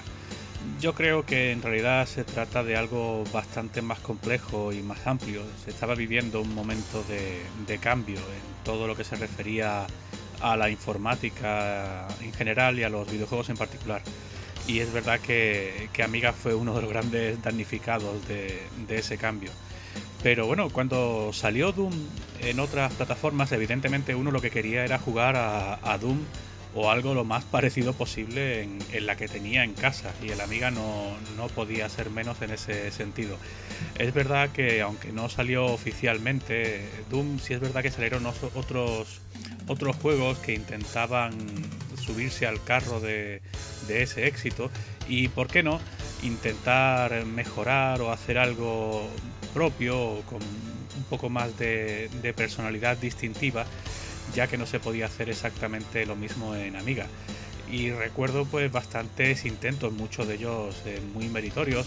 Eh, recuerdo ahora mismo pues eh, Breathless, Alien Breed 3D, que era pues una versión estilo Doom, por así decirlo, de, los primeros Alien Breed de Team 17, que eran muy buenos en, esa especie de survival horror eh, cenital, medio mezclado con, con, la acción y los disparos a, raudales. Pues como digo, hubo varios intentos, algunos de ellos bastante meritorios y como comentaba, con, con bastante personalidad. Pero el caso es que uno seguía queriendo una experiencia lo más parecida a Doom. Y en mi caso yo creo que la que encontré más parecida y a la que le he echado más horas y me sigue pareciendo mm, divertidísima y estupenda es Gloom Deluxe. La saga Gloom, porque aparecieron varias entregas en Amiga. Esta a la que me refiero, Gloom Deluxe, eh, como pasaba con varios juegos en Amiga, era perfectamente escalable, es decir, tú podías jugar eh, con el juego en una Amiga 1200 eh, entre comillas stock, es decir, recién salido de la caja, pero si tú le metías una aceleradora, pues podías ir aprovechando esas mejoras que te introducía en la máquina y podías aumentar pues, el tamaño de la pantalla, en el caso de Gloom Deluxe, podías añadirle más detalles. Y como digo, esa era en parte la gracia, porque bueno, todos conocíamos ya en aquel tiempo, comparando con los PCs de la época, las limitaciones que tenía nuestro 1200, por muy querido y estimado que nos pareciera, pero, pero las tenía. Pero como decía, eso de jugar a algo muy parecido a Doom en una amiga sin acelerar, pues era un incentivo. Pero si tenías una aceleradora, pues como que ya te subía un poquito más el orgullo y el, y el amor propio y te podías incluso comparar en, clase con los usuarios de PC. Pues mira lo que yo puedo jugar en casa que no hay tanto que, envidiar.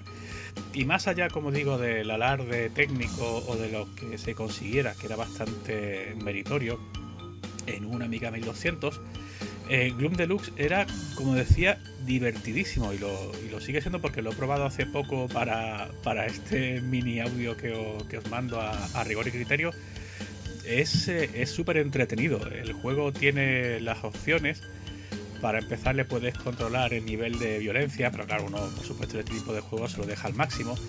He leído por ahí, la verdad es que no están del todo desencaminados, que el juego más que a Doom huele un poco más a Wolfenstein 3D, pero en ningún caso yo creo que tira más hacia uno que hacia otro. Es evidentemente un juego hijo de su tiempo y lo que quiere es ser un FPS del estilo de los de ID Software, ¿no? Y como digo, uno le dejaba el nivel de violencia para ver las tripas cuando disparaba a los enemigos, esas tripitas saltando eh, de la pantalla. Y conforme vas avanzando, el juego, que es como comentaba, ese ingrediente extra de tener un poquito de personalidad propia, en su caso se va incorporando a otros géneros incluso al survival horror, que si bien Doom era conocido por los sustos que daba, en este caso no se puede decir menos de Gloom. Cuando llegas a ciertos niveles y te aparecen ciertos fantasmas, y si juegas con cascos, la verdad es que cuando aparecen por primera vez eh, vas a dar unos cuantos, unos cuantos saltos o repullos, como decimos aquí, aquí por el sur. Por cierto, en el apartado técnico, eh, creo recordar que los, algunos efectos de sonido del juego, por ejemplo los, eh, gemidos o los alaridos de los eh, enemigos, creo que están prestados, entre comillas, del Aliens de, James Cameron, pero bueno, no creo que le importe a estas alturas. Eso sí, ambientan muchísimo esos, esos efectos de sonido. Gloom Deluxe no decepciona. el diseño de niveles es muy bueno principio parece o puede parecer un juego muy plano, pero es porque te va metiendo en situación.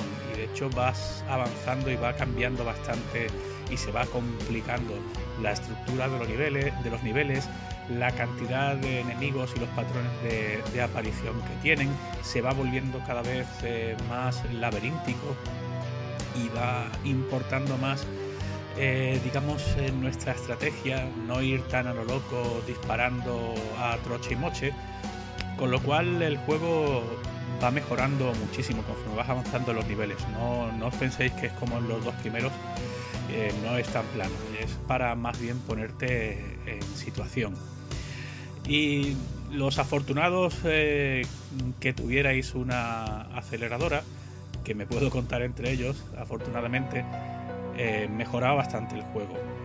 Se podía poner a pantalla completa, se podía dejar añadidos tanto el suelo como el techo, pero lo bueno es esa escalabilidad, no sé si el término existe, pero esa escalabilidad eh, permitía que le fueras quitando detalles o que le redujeras el tamaño de la pantalla para que no perdieras tanta velocidad o tanto rendimiento si no tenías una Amiga 1200 acelerado. Pero como digo, no lo dejéis pasar, eh, tanto si tenéis una amiga o como si tenéis eh, acceso a, un emulador, porque yo sé que muchas veces los clones de Doom suelen tener bastante mala fama por aquellos de que, por aquello de que no se les considera lo auténtico. En este caso, Gloom Deluxe no puedo dejar de insistir en lo, divertidísimo que es, sobre todo si, si avanzamos más de los niveles, vemos lo bien diseñado que está y que no y que pasa de ser bastante eh, una simple anécdota o una simple imitación o exploitation del, fenómeno Doom. Pero sí es verdad que uno, conforme pasaba el tiempo, lo que quería era ver si se podía conseguir Doom en Amiga. Y con el tiempo se consiguió. Ya en su día había ciertas formas de emularlo, eh, pero con el tiempo y cuando ya el código de Doom pasó a ser abierto, aparecieron varios ports y varios frontend que te permitían, eh, digamos, modificar una vez más aprovechando lo que tuvieras dentro de las tripas de tu amiga para tú optimizar esa experiencia de un Doom y, conseguirla lo más fielmente posible, además con el Doom original. Así que sí, está Doom Attack, está Doom y bastantes más eh, lanzadores y que pueden, que pueden permitirte vivir totalmente esa experiencia. De hecho, algunos de ellos, si tenías una aceleradora de estas, de las, de las finas finas, yo creo que te permitían hasta de ponerlo demasiado rápido, te lo podían hacer hasta, hasta injugable, si es que se puede pensar en el término injugable hablando de, de Doom. Pero como decía, eh, sí se puede conseguir. Es decir, si queréis jugar a Doom perdón, si queréis jugar a Gloom, en este caso Gloom Deluxe, que es la que yo más eh, le he dado, y aparte queréis eh, seguir bicheando y saber o descubrir por vuestra cuenta si se podía eh, jugar a, Doom tal y como se jugaba en PC pero en Amiga, pues sí, se puede hacer. Y hoy en día, como digo, hay varios lanzadores, en la emulación también se pueden emular pues las aceleradoras, o si tenéis una Amiga 1200 y tenéis acceso a una aceleradora, que lo veo absolutamente recomendable por muchos motivos, pero sobre todo por, en este caso para, disfrutar de Doom, de Doom 2, de Heretic, de Hexen y de otras y de otros títulos muy conocidos de, este género y que usan esa, tecnología. Y sí, yo también recuerdo haber jugado en mi amiga acelerado a Quake, o sea que también se llegó a, sacar a través del código abierto de estos juegos eh, formas de lanzar el, el Quake en Amiga. O sea, que sí, que con el tiempo es verdad que seguramente, como dicen muchos y no les falta razón, ya todo eso llegó bastante tarde. Pero bueno, como digo, ese orgullo patrio de usuario de Amiga, pues sí, podemos decir eh, con la boca bien abierta que se podía jugar a Doom, a todas sus eh, vertientes, a todas sus secuelas, incluso a, a Quake y otros FPS en Amiga perfectamente, pero si no queréis meteros en esas cosas porque pensáis que para eso ya están las versiones originales de PC de Doom y derivados, pues no puedo dejar de recomendaros este Gloom Deluxe que es súper, súper entretenido. Un saludo y hasta la próxima.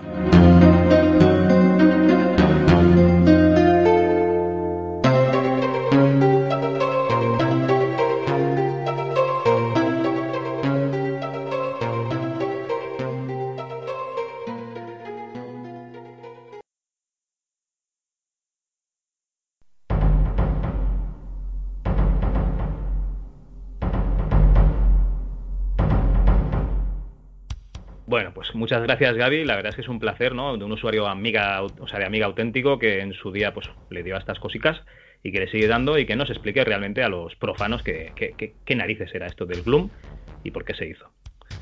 Bueno, después de, Doom tendríamos The Ultimate Doom. Este ha salido para 2, para iPad, para Macintosh, para Windows, para 360. De hecho, en 360 también tenemos el, el Doom 3 que lleva el Doom 1 y el Doom 2, eh, o sea, lleva ports. Vamos, que está para, toda la- para todas las máquinas ya. Se puede jugar para todo. De hecho, existen ports súper extraños. Hay un Doom para la Pocket Station. ¿Tú sabes lo que es la Pocket Station? Pues ni idea. Pues, ¿tú te acuerdas de las memory cards aquellas con pantallita que tenían la Dreamcast, las VMU? Sí, sí, la, alguna he visto en casa de Gaby, precisamente. Pues bueno, básicamente es como una memory card que llevaba un pequeño LCD de Sony y pues para que des cuenta de que cualquier cosica con pantalla, el Doom que va para allá. Bueno, en la, en la Thermomix esta de Lidl, ¿no? ¿No, no, no aportaba hace poquito el Doom para ella? Correcto. Bueno, no tiene mérito Así. ninguno porque creo que eso lo que lleva es un tablet, ¿no? O sea, que supongo que será la versión ARM y, y poco más. Bueno, más por extraños, para la impresora Canon Pixma MG6450 también se hizo el Doom. Para cajeros automáticos, pero bueno, los cajeros, si no me equivoco, llevan sistema operativo, o sea que realmente es cargar el juego. Sí, pero no me digas tú que no molaría un Doom. Vas a un cajero automático, Javi. Te encuentras el Doom. Y si te pasas la primera fase, te empieza a soltar pasta. No me digas tú que no molaría. Eh, Eso molaría mogollón, porque dices, venga, me paso la primera pantalla, dame 100 euros. Ahí, ahí. Bueno, también se salió para termostatos programables con pantalla, o sea, cualquier cosa con pantalla. Para la Touch Bar de la MacBook Pro, ¿vale? Esta, esta pequeña pantallita LCD que llevaban los MacBook. Para la calculadora Texas Instrument N-Spire, hay una versión de NDoom que se logró ejecutar, pero solo durante 30 segundos. y A ver, eso- ese, ese experimento me gustaría verlo, ¿eh? está todo, está todo en. ¿Por qué? Porque, de- porque mi mente enferma dice, solo durante 30 segundos, ¿por qué? O sea, Porque ¿qué pasó, se- ¿qué pasó se luego? cuelga. Explotó la... Ah, vale, vale. No, Se no, cuelga, que, se cuel- que se cuelgue es demasiado poco inspirador.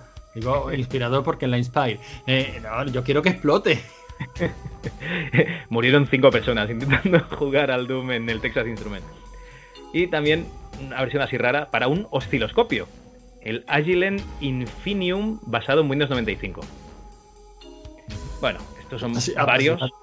Estos son varios de los posts extraños que ha habido, ¿no? De- del juego para que veáis que se ha aportado a.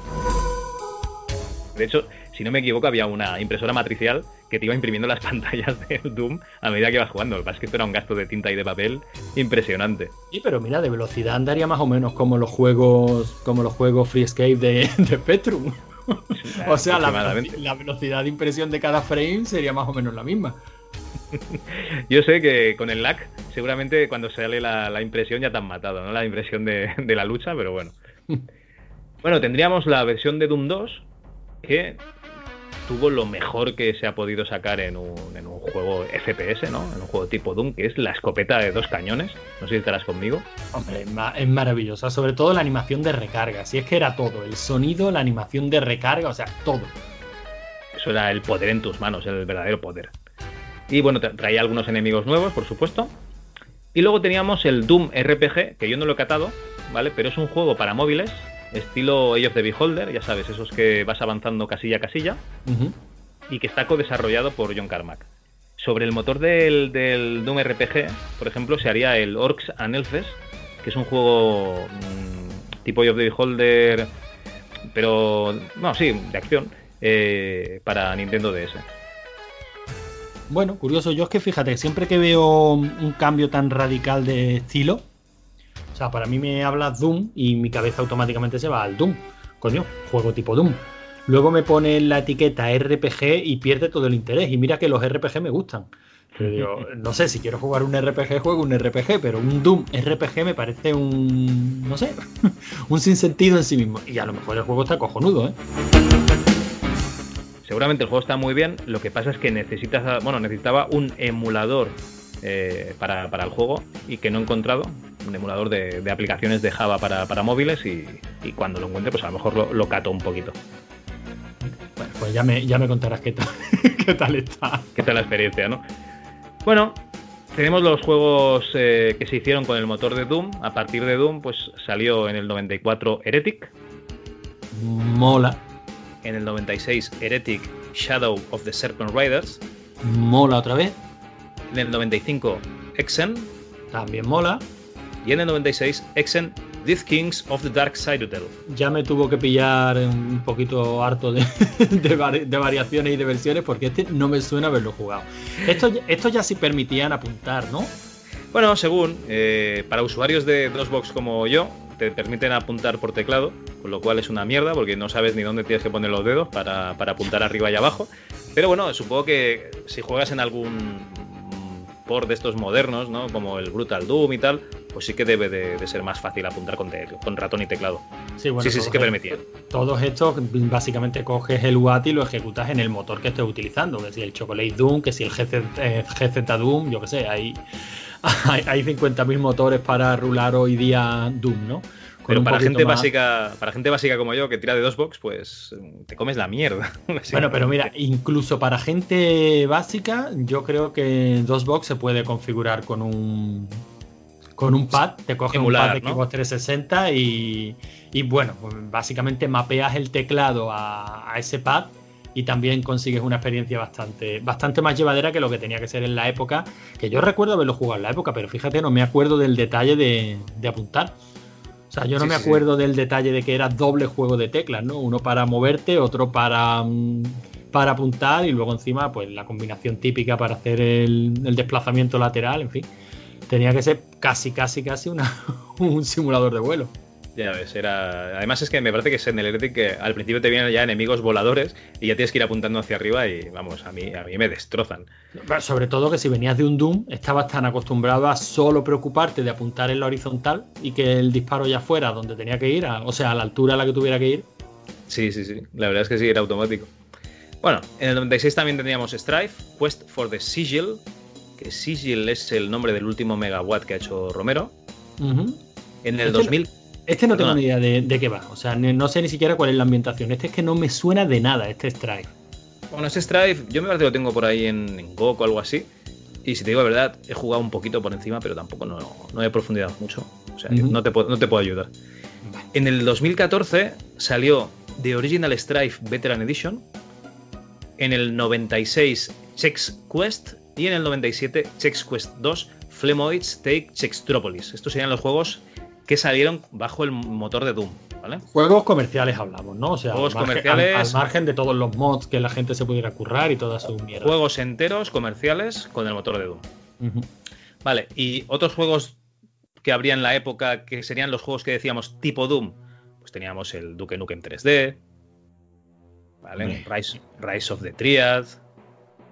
Es que claro, aquí vamos a empezar a mencionar juegos y cada uno de ellos daría. A lo mejor no. Claro, para un especial, porque el Duke Nukem 3D tiene historia para, para dar y regalar. O sea que si te apetece algún día nos ponemos con, con este. A mí este juego me molaba, me molaba muchísimo. Más, más adelante, más adelante. bueno, teníamos Dark Forces, Este otro de las prim- de mis primeras decepciones con PC.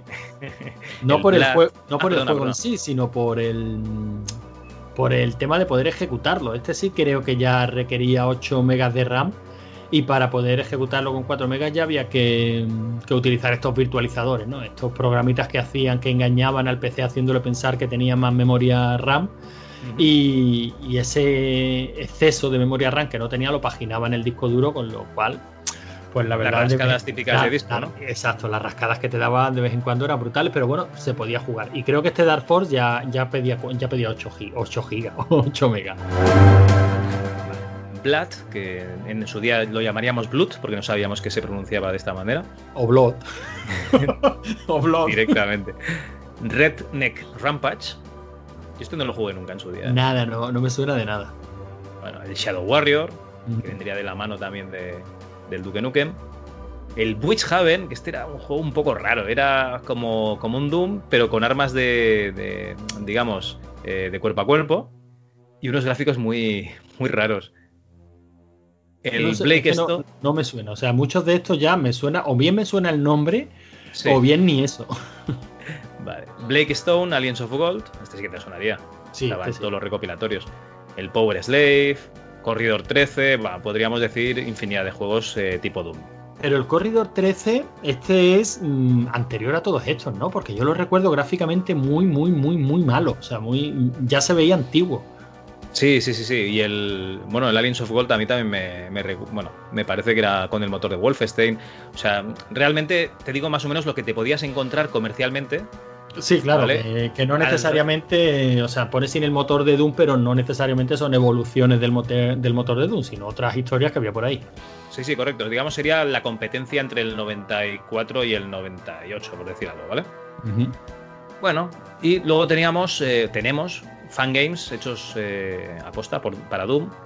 Tenemos el Doom 2D, que su nombre no engaña, o sea, es el Doom en, en dos dimensiones. Y Es esto, como- esto es divertido porque te, voy a- te vuelvo a decir lo mismo. O sea, yo siempre que le he visto una, una, un apellido al Doom, bueno, tengo curiosidad. Mira, hay una.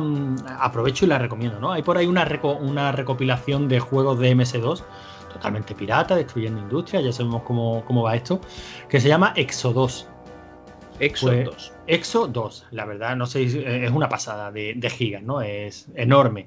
Pero la recopilación está muy bien hecha. Es casi todo en inglés, pero bueno, está muy bien hecha en el sentido de que incorpora, pues, los manuales de los juegos, siempre que están disponibles, en fin, que viene muy, muy completita, ¿no? Y el tío la ha montado sobre, mm, sobre un lanzador que es Launchbox. Las versiones anteriores venían sobre otro lanzador, muy feo, que no recuerdo cómo se, cómo se llamaba. Digo muy feo, no quiero que sea de mérito del lanzador. El, el lanzador cumplía su función, ¿no? Y permitía perfectamente navegar por los juegos y jugar. ¿qué te lanzaba? ¿Un 2box? Eh, sí, lanzó un DOSBox, claro. Lo Vale, que pasa es que vale. claro, cada juego viene configurado. eh, este pack incluye diferentes versiones de DOSBox. Sabes que hay diferentes forks de, do- de DOSBox que incluyen aceleración 3D, de algunas tarjetas muy concretas, en fin. Eh, el juego viene. La, la colección viene muy bien preparada para que tú cada juego, pues básicamente pulses y juegues, ¿no? Ajá. O sea, que en ese aspecto no se le pueden poner pegas ninguna. Claro, si buscas Doom, porque el Launchbox, eh, la verdad es un lanzador también bastante apañadete, tiene versión gratuita, versión de pago, este viene con la gratuita, pero tú puedes meterle el código para hacerla de pago, ¿no? Eh, si tú pones Doom, te salen un montonazo de versiones de Doom.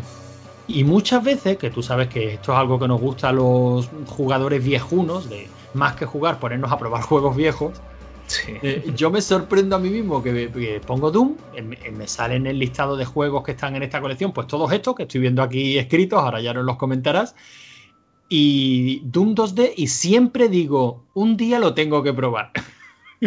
pues no lo he probado nunca, tío. O sea, A no ver, sé por qué me pasa a mí con Doom, pero que tienen apellido y no los pruebo. A ti te gusta el Wolfenstein 3D, ¿verdad? Sí, Eh, hay el Wolfenstein 3D, perdón, el Duke Nukem 3D. sí, sí, sí. Bueno, Vale, pero pues el Duke. Nukem, el Duke Nukem, antes de ser Duke Nukem 3D, fue Sí, un juego 2D. Efectivamente. ¿vale? No fue un Rick Dangerous, pero bueno, fue algo parecido para que la gente se haga una idea. Entonces, eh, realmente, el Doom 2D es una deconstrucción, ¿no? Digamos, pasar el de, del primera, de vista en primera persona a un juego de plataformas.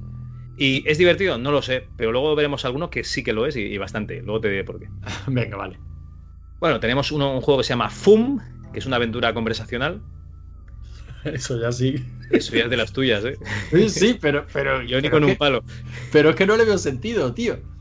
Porque estamos hablando de que en la concepción de Doom ya se decía que la historia de Doom era como el Que guion les de la. Claro, sí, como eh, el guion de, como el guion de, de una, una peli. ¿no? Eh, Sí, Sí. está ahí, pero no nos importa una mierda. Coño, y una aventura conversacional que es todo guion. Pues bueno, ahí bueno, está. venga, vale, ahí está. Y luego tenemos el Mini Doom y el Mini Doom 2, que vienen a ser un juego Doom en 2D, pero es súper divertido, porque son plataformas. Tío, Bastante- es que me lo, ima- me lo estoy imaginando, no me lo quito de la cabeza. Estás en un pasillo estrecho. Tus salidas son norte, sur, este y oeste. Norte. Estás en un pasillo estrecho. Tus salidas son norte, sur, este Ah, la aventura, la aventura Norte. conversacional, dices. Estás en un pasillo estrecho. Tus salidas son norte, sur, este y oeste. Hay una lámpara espera, que parpadea. Tú no hay, escribes cuatro, nada. hay cuatro cartuchos tirados en el suelo, ¿qué haces? Coger cartuchos. o sea, es que no lo veo. Pues si estás en tu salsa, si esto es lo que te mola. Hay una lámpara que parpadea. No escribes nada, cuatro segundos después hay una lámpara que parpadea. No escribes nada, cuatro segundos después hay una lámpara que parpadea. Ves una sombra. No, oye, pues puede tener su punto. Me estás estresando, ¿eh? sigue, sigue. Bueno, también tenemos un Doom 2 Pinball, ¿vale? Una mesa de pinball eh, basada en Doom. Solo se me ocurre una aberración más grande que es el Sonic Pinball. O sea, si algo tan horrible como Sonic lo metes ya en un pinball, entonces ya solo eso puede ser peor que de un pinball, que un 2 pinball. Tenemos un Doom Roguelike, que básicamente es aguantar hasta que te mueres, como todos los roguelike. Y luego tenemos el Doom Hell Commander, que es un RTS, un juego de estrategia en tiempo real con criaturas de Doom. Una mierda. Pues mira, te iba a decir, bueno, este sí puede tener su puntito si está bien hecho. Que va, es una chorrada. Es básicamente tú coges como si estuvieses en un, en un mapa, a, pues yo qué sé, cacodemons y empiezas a mover un cacodemon para atacar a otras criaturas. Nah. Bueno, luego se extendería la franquicia porque tenemos unas novelas que yo no he leído ninguna, ni, ni creo que se hayan traducido al castellano. Eh, tenemos un juego de mesa que salió pues hace ya, ya unos cuantos añitos realmente. Yo creo que en mi despedida me parece que jugamos y no debía ser muy, muy nuevo. Lo que no sé si está basado en el Doom 2 o en el Doom 3. Igual está basado en el Doom 3. ¿En tu despedida de dónde? De soltero. ¿En tu despedida de soltero jugaste a Doom? Es- que tuve dos despedidas. En, en una jugué a Doom, en otra. Vale, eh, vuelvo a repetir lo que dije en el último programa que grabamos con, Falta un meteorito. con Ángel Codón. En mis tiempos las despedidas eran de otra manera. Sí, no, la otra despedida que tuve fue de la otra manera que De tuve. la otra manera, vale, vale. Vale, también hay unos cuantos cómics, eh, no muchos, no nos vamos a engañar. Eh, no creo que merezcan la pena. Yo he visto alguna foto por encima y me parecen un mierdolo, pero oye, yo qué sé, a lo mejor expanden el argumento de Tom Hall de, de- yo qué sé, que no lo sé, tampoco no los... Si Doom es Doom y ya está. Y luego tenemos pues esa peliculilla, ¿no? Que, que tenía a, a Dwayne Johnson, yo no sé si como protagonista o como, o como el malo de la película, pero... Bueno, se puede, todo. se puede ser protagonista y el malo de la película. Y el Urban, ¿cómo se llama? Sí, El- eh, Cal Urban. Cal Urban. nu- Nuestro juez de favorito. De los dos que, que conocemos, sí. Y, y bueno, la película. Coño, está divertida. ¿Qué le, qué le quieres pedir? Yo es que de verdad tengo una, una obsesión con las adaptaciones de, de juegos a películas. De verdad, que es Doom. ¿Qué quieres? No, no, no, además, tiene un ratito que es la escena esa de FPS, ¿no? Que es eh, vista en primera persona, que bueno, que sí, que te salva un poco, pero. Es no, que siempre. Está, está divertida, coño, Javi. Y esa escena en primera persona, luego lo hace el V, el v Bold en, en, En House of the Dead. en House of the Dead, peor, infinitamente peor. Y, ah, pero como es tan mala que es buena, se lo perdonamos, Doom. ¿Qué va? ¿Qué va? A V no le perdona una puta mierda, sí, sí. sí. House of the Dead es, es vomitiva. Es horrible, pero Doom es una película que entretenida. Si te la encuentras una tarde tomando el café, pues la ves, echas el rato. A, a mí no me ofende. Pero bueno, hay que tener en cuenta que a mí eh, Doble Dragón no me ofende. o sea que. Y bueno, Bueno. Y, que, y que Super Mario Bros. me gusta. Rigor y criterio, amigo, rigor y criterio. Que, bueno, que son adaptaciones de, de- de juegos que, en los que la historia no era precisamente lo más significativo. Bueno, pues hagan lo que hagan mientras sea medianamente entretenido, a mí me vale. Todo, todo correcto, todo correcto. Bueno, y si queremos hablar un poco de metajuego, ¿no? Tenemos eh, ese libro Masters of Doom, Maestros del Doom, que, que nos explica las peripecias de toda esta gente ahí de software. Que no, Y la, recientemente- Biblia, que no la Biblia de Doom. No, no, la Biblia del Doom no, no explica nada de, de esta gente, ni de casi nada. Y luego tenemos el- esta noticia de última hora. Última hora cuando estamos grabando el programa. Vete a saber cuando lo estés escuchando tú o cuando me dé tiempo de editarlo, que es que van a sacar una especie de serie biopic de, de este libro. Y puede estar interesante, la verdad. Pues está chulo, al que no. Esto es como, como decían en la fiesta, la película esta española. Que, que voy a leer yo un libro, yo me espero a que hagan la película. También es verdad. Bueno, además de Doom y Doom 2, eh, tenemos eh, juegos de este siglo, que serían el Doom 3, que no, no recuerdo el año en el que salió, sería el 2004 2005, ahora mismo no, no lo recuerdo. El Doom 2016, que este no tiene nombre, es como una especie de reboot, se llama Doom y ya está. Lo que hizo Bethesda con, con Wolfenstein, que directamente era Wolfenstein y, y ya Wolfenstein, está. sí. Y tenemos el Doom Eternal, que saldrá en el 2019, este mismo año, y que tiene muy buena pinta. La verdad es que yo el Doom 3 he jugado muy poquito, eh, no me acaba de gustar, para mí es como una especie de intentar hacer un, un Resident Evil con Doom, y no me acaba de, de cuadrar, pero no me acaba de cuadrar a mí, eh, o sea, gráficamente es espectacular, pero no, la jugabilidad no me acaba de... Uy, de pero es que yo, de ese Doom 3 he leído de todo y he escuchado de todo. A mí personalmente sí me gusta. Reconozco que no es el Doom. O Es que en el si Doom va- que 3 si vas a jugar al Doom, mm, es es más el Doom 2016, que eso sí es Doom. O sea, Sí, eso hombre, es pues, ancha pasada. Castilla, tira, tira millas con música cañera y destroza todo lo que se te ponga por delante. Y es cierto que el Doom 3 era otra cosa, pero yo lo vi un juego muy, muy aparentón y muy chulo. Quizá Mira, te voy a decir una cosa. oscuro. Para mí Doom 3 está muy bien, pero le falta historia. En todos los Dooms tú vas a saco matando todo lo que se mueve, pero precisamente el Doom 3, que es más pausado, Sí, ahí sí que te daba que para se meterle un poco de, de background al personaje, un poco de historia. Sí, efectivamente. Y- Efectivamente. Esa, fue, esa puede ser la pega que tenga, pero luego, si te gusta el tipo de juego, más pausado por momentos, más de darte el susto, más de jugar con la iluminación, tal. También es cierto que gráficamente molaba muchísimo, pero se ha quedado muy viejo, ¿eh? O sea, lo ves hoy día y, y es puro plastiquete. O sea, yo creo que abusaron de, ¿cómo se le llama el efecto este bumping? Ay, no sé. Eh, uno de estos efectos gráficos como para dar textura a base de, de jugar con la iluminación, con la luz sobre, sobre la superficie. No es renderizar la superficie irregular, sino es jugar con la textura para que dé la sensación de superficie irregular. Creo que se llama bumping.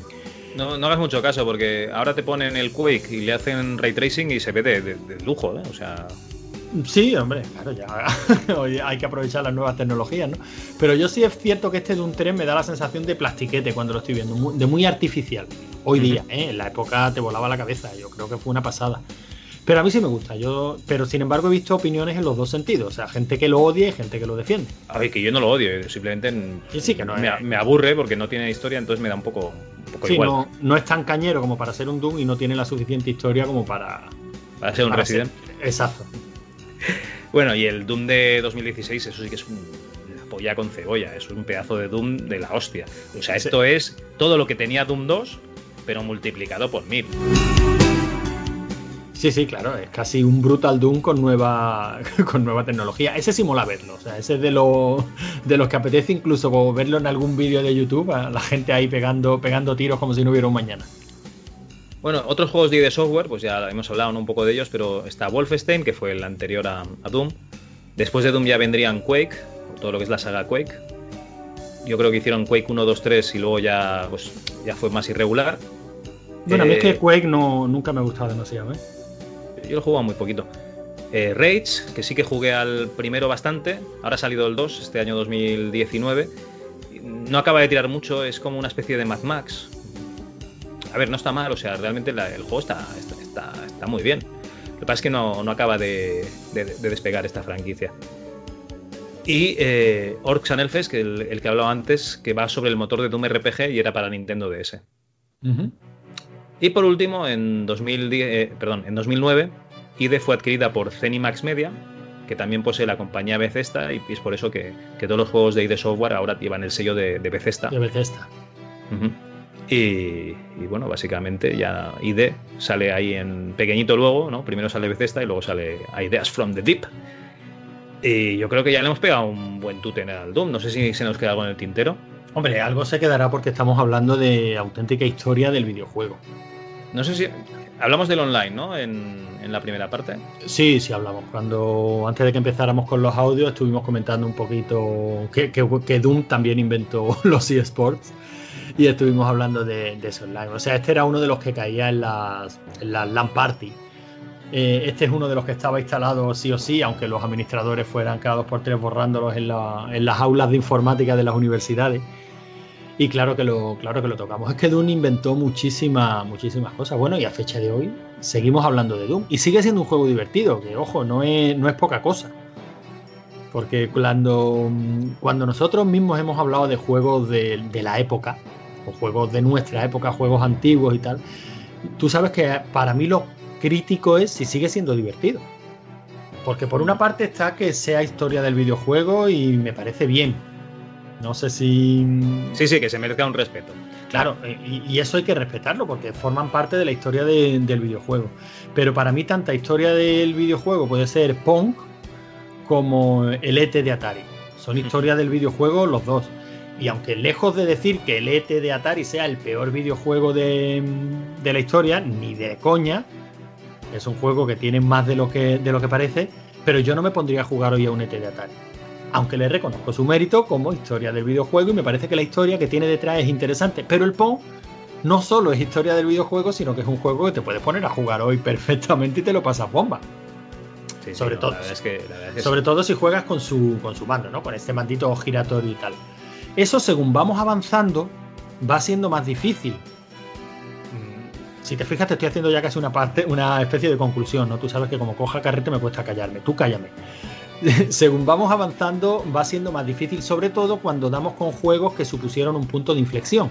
Bueno, pero estás hablando desde el punto de vista de, ahora, del 2019, que a lo mejor dentro de 10 años es totalmente falso y no, y, y no tiene nada que ver el videojuego con lo que, con lo que es hoy día. Sí, pero si un juego como Doom sigue siendo divertido hoy, pues unos cuantos años después, yo creo que el juego esa barrera del tiempo la, la ha pasado. Bueno, pero tú ten en cuenta que, que puede haber, yo que sé, un gobierno de, de coalición Vox Ciudadanos y que prohíban todos los videojuegos y que ya no se pueda jugar nunca más al Doom. Y oye, pues, o, o- o al- o peor aún, que nos borren, digamos, el cerebro, ¿no?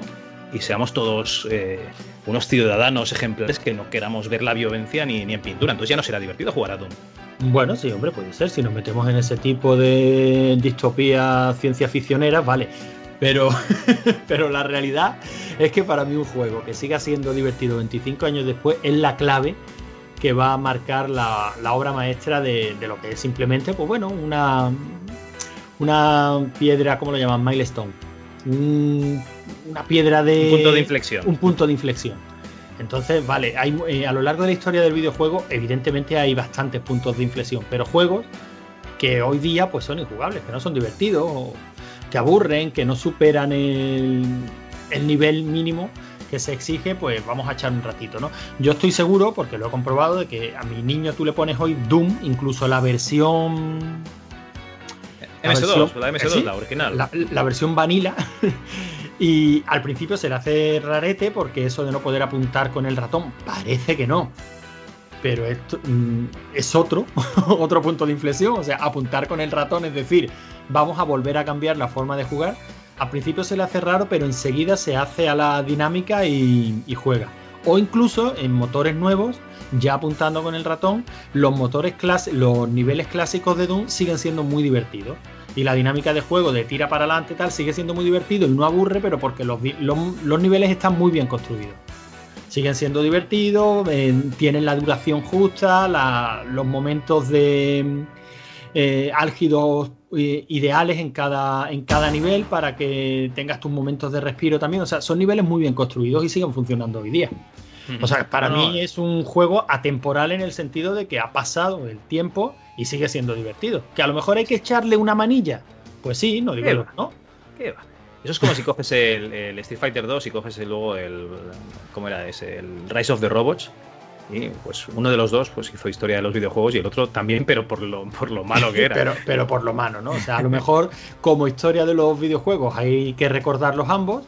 Como punto de inflexión, quizás solo uno, y como juego obra maestra. ¿Por qué? Porque a fecha de hoy sigue siendo disfrutable, no solo para los que los vivimos en su época, que evidentemente ponemos mucho de nuestra parte, sino para el que lo descubra nuevo ahora, hoy día, pues bueno, pues No, no, son juegos que marcaron, marcaron época porque a, a partir de Street Fighter 2 todos los eh, juegos que veías en el salón recreativo, o el 55, 60, 70% de las máquinas, eran clones.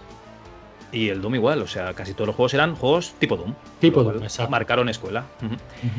Bueno, eh, yo simplemente recomendaros que si no habéis leído Los Maestros del Doom, que está en castellano, o Masters of Doom, si lo queréis leer en, en inglés, mm, ahí tenéis para ampliar lo que es la historia de los bueno, de estos personajes ¿no? que hicieron este, esta saga de videojuegos. Eh, pues tenéis para aburrir un montón de anécdotas. No las vamos a contar todas porque esto no es una lectura de, de un libro, o sea, esto es explicar un poquito lo que es Doom y nuestras experiencias. Y además hemos tenido esas colaboraciones, agradecer sobre todo a, los colaboradores que nos han querido otorgar un poquito de su tiempo para, para, pues para decirnos cómo eran los juegos en las versiones que ellos, que ellos jugaron. A Wolfenprey, a Shannon, a Rico si al final viene, a Gaby. Bueno, a todos, no sé si me dejo alguno, me sabría muy mal. Y, y nada, y esperamos que os haya gustado. Y si os ha gustado, bueno, tanto si os ha gustado como si no, pues haremos algún otro programa más adelante. Pues sí, hombre, yo creo que el temita videojuegos también nos gusta y aunque bien es cierto que rigor y criterio, eh, es que me gustó la palabra, Javi, la tengo que decir, es ecléptico, le metemos mano a todo, pues sobre el tema videojuego... No, no, no, dilo, dilo, dilo bien. O sea, teníamos tres programas planeados Y el otro día alguien dijo, he visto esta peli, está de puta madre. Pues a tomar por saco la programación. Ya, ya nos hemos cambiado la programación y vamos a hacer un programa de, de otra cosa. Pues porque sí, porque nos bueno. apetece y porque como nadie nos paga, oye, pues, Efectivamente. hablamos que- de lo que nos sale de las narices. que nosotros esto lo hacemos porque, porque nos gusta y evidentemente cuando quedan los colegas para hablar, ¿de qué hablan? De lo que surge. Pues básicamente así funciona rigor y criterio. Por cierto, si os mola el programa, ya sabéis, suscribiros, darle like, recomendárselo a los amigos, podéis seguirnos en Twitter como arroba rigor y criterio, podéis pasaros por nuestra página web que, que- que la tenemos muy bonita y cada vez más llena de artículos y ya empiezan a llegar los primeros comentarios, cosa que nos hace muchísima ilusión. La página es rigoricriterio.es. Tendríais que ver las lagrimitas de, de- de- de- no sé si de orgullo o de, o de satisfacción, no sé, cuando han llegado esos comentarios ¿no? de, usuarios a la página. Lo ganan, se, ha- hombre. se ha emocionado. Claro, me hace ilusión. O sea, el feedback de los oyentes es lo que no- nos mantiene haciendo podcast y, y- y escribiendo en la página y tal. El que diga, no, yo grabo el podcast para mí, decírselo de mi parte, miente como un bellaco. Sin feedback, esto solo lo mantendrían funcionando, no este podcast cualquiera, lo mantendrían funcionando cuatro sociópatas que, que viven en su mundo interior, pero la gente normal, a la gente normal le gusta saberse escuchado y tener réplica, ¿no? No, y compartir experiencias, claro que sí. Efectivamente. Eh, bueno, también podéis escribirnos correos electrónicos si os apetece a... ¿Cómo era? Javier, rigor y criterio arroba gmail.com. Correo, correo no hemos recibido ninguno, o sea que también si el primero que nos mandéis, de verdad, prometemos leerlo en, en el programa, digáis lo que digáis. Ahí dejo, ahí dejo el reto. Eso es una, es una apuesta muy, muy, muy alocada, ¿eh? Nada, nada, somos gente valiente. Si no se puede leer en un programa oficial, pues coño, se lee en un dogma que ahí cabe todo. Ah, sí, ahí podemos decir lo que sea. Y nada, eh, Logarán es arroba Logarán, si no me equivoco. Efectivamente, Yo soy arroba calzacaz1 y esto fue el rigor y criterio dedicado a Doom. Hasta la vista. adiós.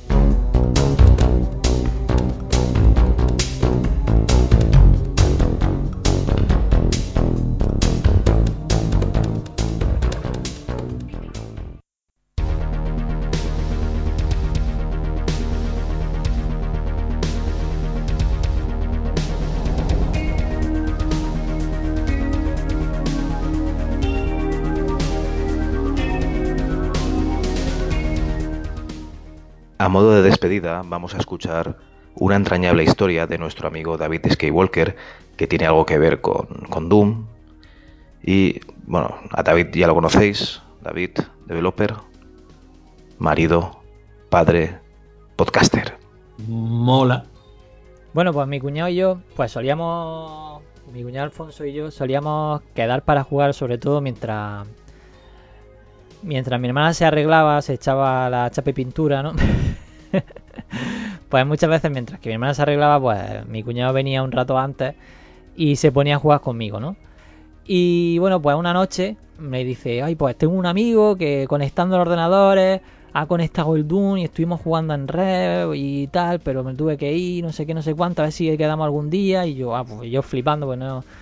Sabía que se podía, que tenía algún amigo que había conectado algún, alguna vez el Doom y tal, pero yo no sabía ni cómo lo había hecho ni nada. Eh, entonces me dio un, eh, un esquema que yo se lo pasé a mi padre para hacer un, cable que se llamaba null modem, que es como si fuera un, es un cable de serie que está como dado a la vuelta, que los pines que van por un lado van por el otro, entonces se conecta. Entonces estuve probando con eso y también me pasó una, me dio unas tarjetas de, de red que permitían con, con IPX, que era un protocolo de red bastante antiguo, también conectarse. Entonces estuve probando lo de la red IPX y la verdad es que funcionaba muy bien y dije, bueno, pues con esto lo vamos a hacer, no sé qué, yo cojo le enseñé un poco lo que tenía montado y dije, guau, pues este fin de semana cogemos, los, cogemos los ordenadores, cojo el ordenador de mi tienda, porque tiene una tienda, cojo el de mi tienda, nos subimos para arriba, lo vemos y tal, no sé qué, ya, pues, perfecto. Yo estas pruebas las había hecho en, en el 486 que tenía mi padre en el, en el, en el trabajo, pero evidentemente yo en aquel tiempo yo no tenía ningún PC, o sea, yo solo hacía unas pruebas allí, intentaba no romper nada del ordenador de mi padre, pero yo no tenía ningún PC.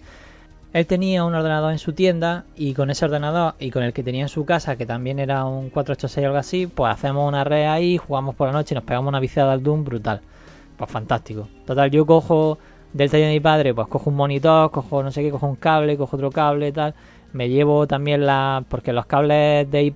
La red IPX se hacía como unos cables como si fueran el cable de antena y tú lo que hacías era poner un, un ordenador detrás de otro como si fueran en serie. Entonces, si algún ordenador de la cadena o el cable estaba mal, pues entonces todos se quedaban sin red, porque bueno, era una cosa muy antigua. Pero bueno, total. Eh, digamos que los conectaban las clavijas, tenías como unas TES, conectaban las TES y un, un iba detrás de otro. Entonces, yo lo había hecho allí en el, en el taller, había hecho una prueba. Claro, no me podía conectar a nadie, pero parecía que funcionaba bien. Y yo dije, bueno, pues con estos discos, no sé qué, me empieza a llevar a coger discos, me a coger de todo, empiezo a coger cables. Y como mi padre tenía una. eh, la tienda de mi padre era una tienda de, de telecomunicaciones, pues tenía cables, tenía BNC, tenía más o menos todo lo que nos hacía falta. Total, que me presento. Bueno, me llega ese fin de semana mi cuñado a mi casa, llega Alfonso a mi casa y me dice, venga, vámonos para arriba, tal, no sé qué, no sé cuánto. Y mi hermana se queda, pero ¿cómo que os vais, ¿cómo que os vais, cómo que os vais sin mí?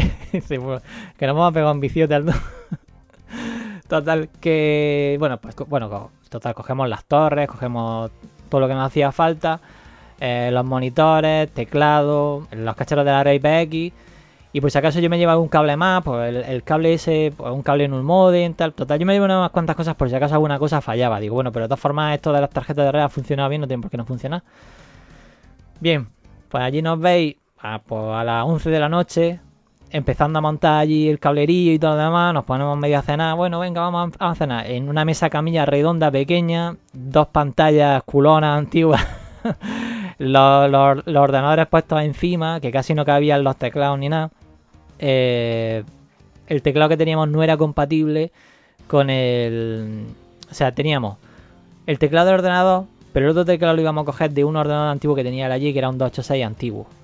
Y el ordenador 286 tenía la clavija grande de teclado que no era compatible con la que teníamos de los ordenadores que había allí. Y claro, pues nos quedamos. mm, Pues esa fue la primera en la frente. Fue, pues, ¿qué, ha- qué hacemos? No tenemos teclado porque tampoco funcionaba el ratón. Él creía que los cables eran los mismos, pero él no se había dado cuenta porque esos cables eran más antiguos y no funcionaban con el, con el ordenador nuevo. Entonces empeza- empezamos a ver, bueno, pues evidentemente esto no cabe aquí, tal, no sé qué. mm, estos pines no son los mismos porque est- estuvimos viendo a ver si podíamos esto, si lo sacamos aquí, a lo mejor soldamos aquí y funciona y tal. Total, que no funcionaba. Eh, entonces lo que hicimos fue coger el teclado que yo había cogido del ordenador de mi padre y lo íbamos moviendo de, un ordenador a otro. Es decir, cogíamos, configurábamos una cosa en un ordenador, cogíamos el teclado, apagábamos el ordenador, nos íbamos al otro, configurábamos otra cosa, con- funcionaba, no funcionaba, tal. Y al final, evidentemente, dejamos de apagar y ya lo que hacíamos era quitábamos el cable con cuidado del, del teclado del ordenador y lo poníamos en el otro con cuidado y ya está. Mm, No se rompió nada. Claro, mm, evidentemente diríais, ¿y cómo jugaste al Doom con un solo teclado? Bueno, pues lo que hicimos fue. bueno, eh, me estoy adelantando un poco, pero bueno, lo que hicimos fue que uno jugaba con solo teclado y el otro jugaba con, solo ratón. Total, que eso nada más que era para, para, para instalar el Doom y hacer el setup, configurar la tarjeta de sonido, que funcionara, tal. Bueno, la tarjeta de sonido, claro, mm, me parece que no funcionó bien y tal, pero bueno, cogimos una y como de todas formas estábamos jugando los dos, pues con una sola, pues ya tirábamos bien. Vale, entonces ahora empezamos a, a montar eh, a montar la red para que funcionaran los dos ordenadores. Bueno, pues cogemos, no sé qué, esto venía con un protocolo, no sé qué, esto era MS2. No sé si había que configurarlo con, con el Windows 3.11, pero si no me equivoco era todo desde MS2. O sea que de MS2 tenías que poner en, en NetWare o no sé qué, le configuraba no sé qué de la red y, y no tiraba, no funcionaba. Mm, No, nunca llegaré a saber por qué funcionaba en, en mi taller con mi ordenador y aquí no funcionaba. No lo sé si es que a lo mejor era la tarjeta era incompatible o no sé qué pasó, pero nos tiramos como una hora dándole vuelta a ver si conectaba el ordenador, a ver si se veían, porque eso era lanzaba el Doom, lo ponía, no recogía el paquete o no sé qué coño pasaba y, y nada. Pues ya desilusionado, bueno, vamos a jugar lo que sea, vamos a poner algún juego, vamos a poner una aventura, una aventura gráfica y o alguna un juego de estrategia y ya, vamos jugando y ya está. Lo dejamos así, ya está, o cada uno jugamos una cosa en un ordenador y ya está. Y, digo, coño, pero si entre los paquetes tenía aquí eh, yo y saco el cable en un modem, digo, mira, con este cable yo creo que nos podemos conectar, porque hay una opción en el Doom que pone en un modem no sé qué, que yo creo que con esto vamos a funcionar y tal, no sé qué. Enchufamos el cable en un modem, bueno, quitamos todo lo que habíamos puesto de Netware y todo demás. Enchufamos el cable en un modem.